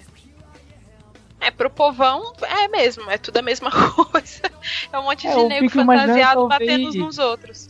É, fantasia de carnaval. A gente tá tendo essa discussão aqui, mas pra maioria das pessoas, foda-se. Tipo, ah, não gostei do filme que eu fui ver, mas semana que vem vai ter. É, como que é aquele? 50 tons de preto. Não. Nossa. Então, mas ah, o que eu vi, eu, eu vi isso na sessão. Eu vi muita gente saindo empolgada, discutindo, tal, tal, tal. Ah, mas eu, eu não sei se eram pessoas que leem quadrinhos ou não, aí que tá. Na internet, eu já vi que a galera curtiu o massa velho do filme e ponto, só isso. Então, a, o Batman Superman ele cumpre nisso, ele traz dois grandes ícones lutando um contra o outro, foda-se a motivação deles pro povão, eles estão ali se batendo. Ok, cumpriu a meta. É, tem, é muito massa velho e tal, e tem outras cenas bem legais de luta. Massa velho também, ok, cumpriu outra meta. Mas a gente aqui que analisa isso, que tem essa. Uh, esse pouquinho de amor pelos quadrinhos também, por toda essa mitologia, já critica um pouco mais. Ainda assim, eu acho que todo mundo aqui já, já concorda que a, a crítica mais especializada de filmes está sendo muito injusta. Porque eu vi na UOL, cara, a galera chamando o filme de lixo, porra. É eu realmente assim. achei exagerado a reação do, da crítica. Assim. muito exagerado. E isso influencia, isso influencia com certeza. Principalmente nesses tempos de, de pessoas lendo blogs, assistindo vídeos, tipo, com um monte de gente formadora de opinião, isso Olha se aí. alastra, isso se alastra com uma facilidade muito grande. Se a Kéfera gostar, eu vou ver. Resumiu a galerinha na internet. Caralho! Bem, eu acho que a gente pode, pode terminar, né? E os musas? Quantas musas pro Batman então, antes de antes de distribuir os musas, eu queria deixar aqui a dica para vocês. Vão e assistam. Independente do que, do que vão te falar, cara. Não vai ser um ingresso vale de cinema que vai te, te deixar mais pobre ou não. Essa questão de crítica versus público é bom para estimular o seu pensamento crítico. Vai lá e vê o que você acha, o que você pensa. Eu não achei o filme a coisa mais horrível do mundo. Eu até gostei de muitas coisas que eu vi no filme. Isso garante para ele de cinco mussas eu vou dar três, três mussas. Olha aí. Ele tá esperado, ele não, esperado. não é tão ruim. E espera, já ouvi falar que vai ter uma mudança, uma mudança no tom das coisas do no próximo filme, que talvez não me agrade, mas é esperar para ver. Eu acredito que para um início, para um início, um início rápido de universo que é o que a Warner queria, o filme cumpriu o seu papel. Assim. eu vou dar minha nota em moças também. Eu vou dar dois moças. Ah. Dois moças com um S no peito. Significa esperança Não, no teu melhor, mundo dele? Significa esperança de verdade? Melhor, eu vou, dar, eu vou dar dois moças vestido de Mulher Maravilha, com chicote, espada e tudo mais. Porque a Mulher Maravilha foi a melhor coisa do filme pra mim. É Maravilha, velho. Ela foi a mulher maravilhosa que eu sempre quis. Vem em mim, filme solo dela. Assim, é uma boa, uma boa oportunidade para perguntar. Do ponto de vista feminista e toda essa coisa, essa discussão atual que a gente tem, você, o que você, como se avalia assim, o personagem? A Mulher do Maravilha pouco, do ou pouco... a presença feminina do filme? A Mulher Maravilha, do pouco foi apresentado. Tá. A presença feminina a gente tem a Lois ali pra, pra jogar contra, né? Tem a Lois, cara, tem as Martas, tem cara, a senadora.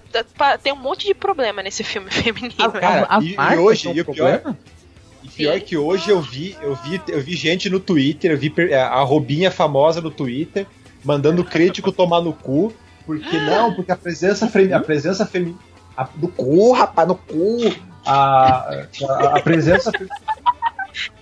a presença feminina no filme é o que é, é a melhor coisa desse, desse filme uh, porque é, porque a, a, a, Mulher Maravilha sorri quando vai atacar o monstrão porque ela é melhor que todos os, os homens de fato oh, concordo mas daí uh -huh. entra porque porque a, a Lois é uma personagem incrível que sabe o que está acontecendo antes de todo não, mundo não Não. Meu Deus, cara. Daí a Marta, porque a, a, a Marta, a Marta Kent, ela sobreviveu ao trauma de ter, virado, de ter sido refém do Zod no filme anterior e agora segue com a sua vida e lida muito bem com o sequestro. A Marta Wayne que ela vai de encontro ao bandido e enfrenta ele. A filha da puta não tem 5 segundos de tela. É, a Martha Wayne é o maior problema do filme, porque justamente ela morre. A violência da morte dela, cara, é injustificável. Ela morre com um tiro no rosto, ela não tem uma fala. Ela morre em 5 segundos de filme. É muita crueldade, cara. Aonde que essa mulher representa? Ela, ela é muito injustiçada, muito injustiçada nesse filme. A Martha Kent ela é sequestrada, ela é tida como bruxa, que é um puta clichê de, de filme, de, de mídia, né? É, a Lois é, é salva o tempo inteiro, ela é a donzela em perigo. A senadora, que tinha um papel importante, morreu também, sem sem ter maior presença no filme. Ela deveria ter e não teve. Prometeu e não cumpriu. Foi morta, infelizmente. Quem a mais? Política. Eu tô esquecendo de alguém. Acabou? Mulher no filme? Acho que sim, né? Acabou, né? Mulher Maravilha, as Matas, a Lois, a Senadora, acho que Cara, só, né? a impressão que eu tenho. Cara, a impressão que eu tenho nesse universo da DC é que o Superman caiu na fazenda errada. Sabe? Porque no, no primeiro filme, o, o, o Jonathan Kent fica. Não, cara, você não devia ter salvo essas crianças, devia ter deixado elas morrer. Né? A segu no, segundo, segundo filme, a mãe dela chega assim: Não, porque você não deve nada para essas, pra, essas pessoas. Você, se quiser salvar elas, pode. Mas se não quiser, não precisa também. Você não deve nada pra elas. Se quiser tocar tua vida, toca. Cara, Porra, mas é o, que pais, é o que pais falariam. Foda-se as crianças, assim, deixa morrer. Mas uh, o defender a presença feminina do isso, filme. Meu pai nunca me disse isso, né? Deixa essas crianças morrer aí. Ah, mas você nunca, você nunca teve meio tornado com superpoderes. É tudo bugre, tudo bugre, deixa morrer.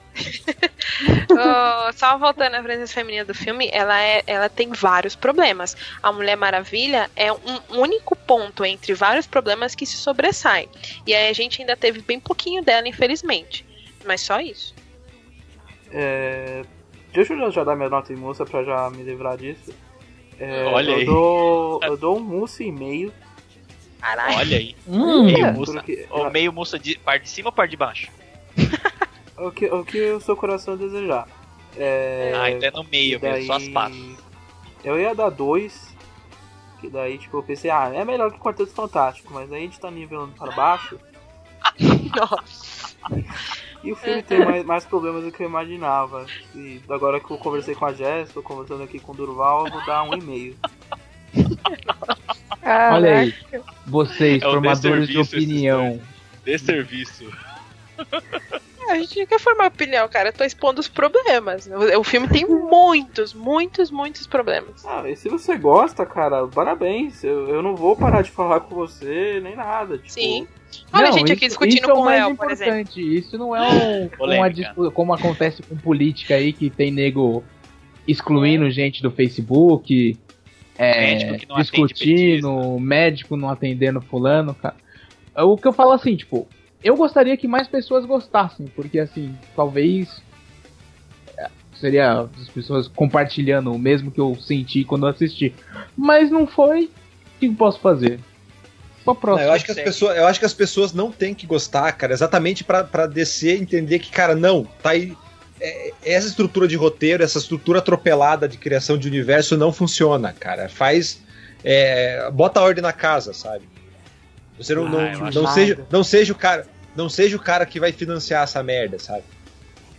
Eu vou. é, pense como fã, né? Não como investidor. Assim, eu, eu tenho. Meu. Assim, eu gosto de DC. Eu prefiro DC do que Marvel, cara. E isso, assim, tá se realizando coisas que eu sempre esperei que acontecessem. Talvez que tá, isso, cara. isso influencie na minha opinião. Mas, Mas assim, que tá, pra mim, ó... não é a pior coisa do mundo como tá se pintando. Não, é, eu gosto da DC também. Aí que tá, eu gosto da DC e é exatamente por isso que eu fico puto, sabe? Porque, tipo, eles têm. A, a DC tem só os maiores ícones de heróis, sabe? Tem só os maiores heróis de todos os tempos. Sabe? Ela, tem, ela botou os três maiores heróis de todos os tempos ali e não consegue trabalhar com eles. É, isso é, isso é foda. Isso é, é, na verdade, é crucial. Porque tem Entendeu? série do Você... Batman, filme de Super-Homem, série da Mulher Maravilha desde a década de 70. E antes você pode... até.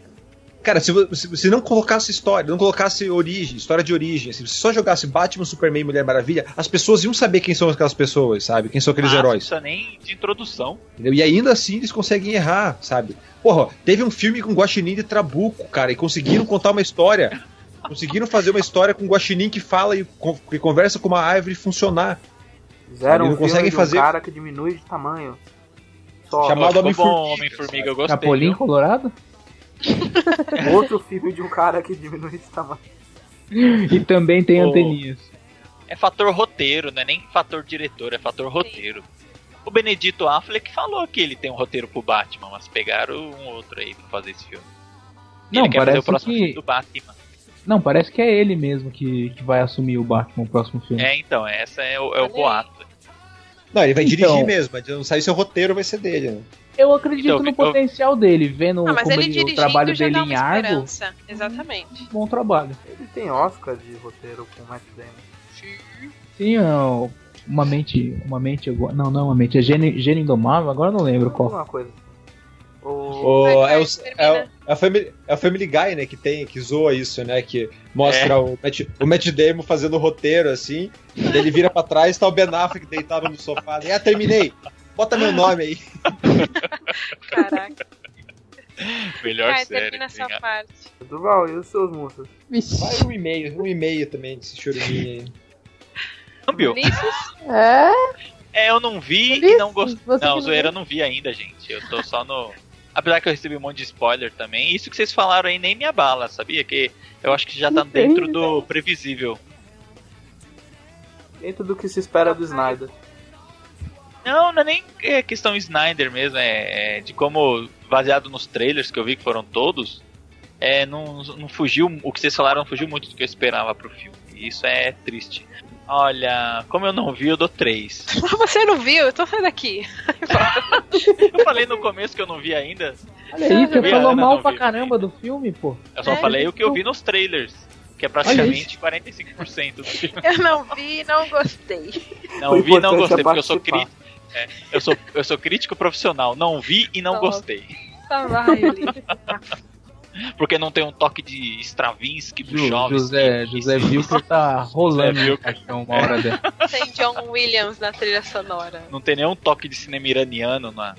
Então não Aliás, a trilha sonora do filme merece pontos muito positivos. Ele é muito Han, bom.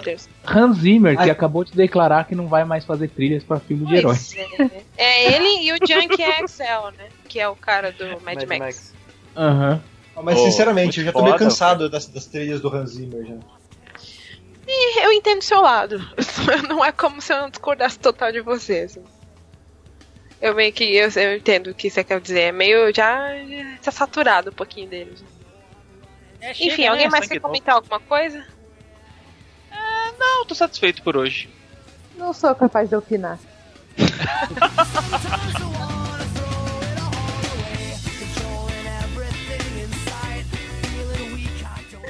Tudo sobre nada então fica por aqui. A gente se vê talvez na próxima semana, não sei.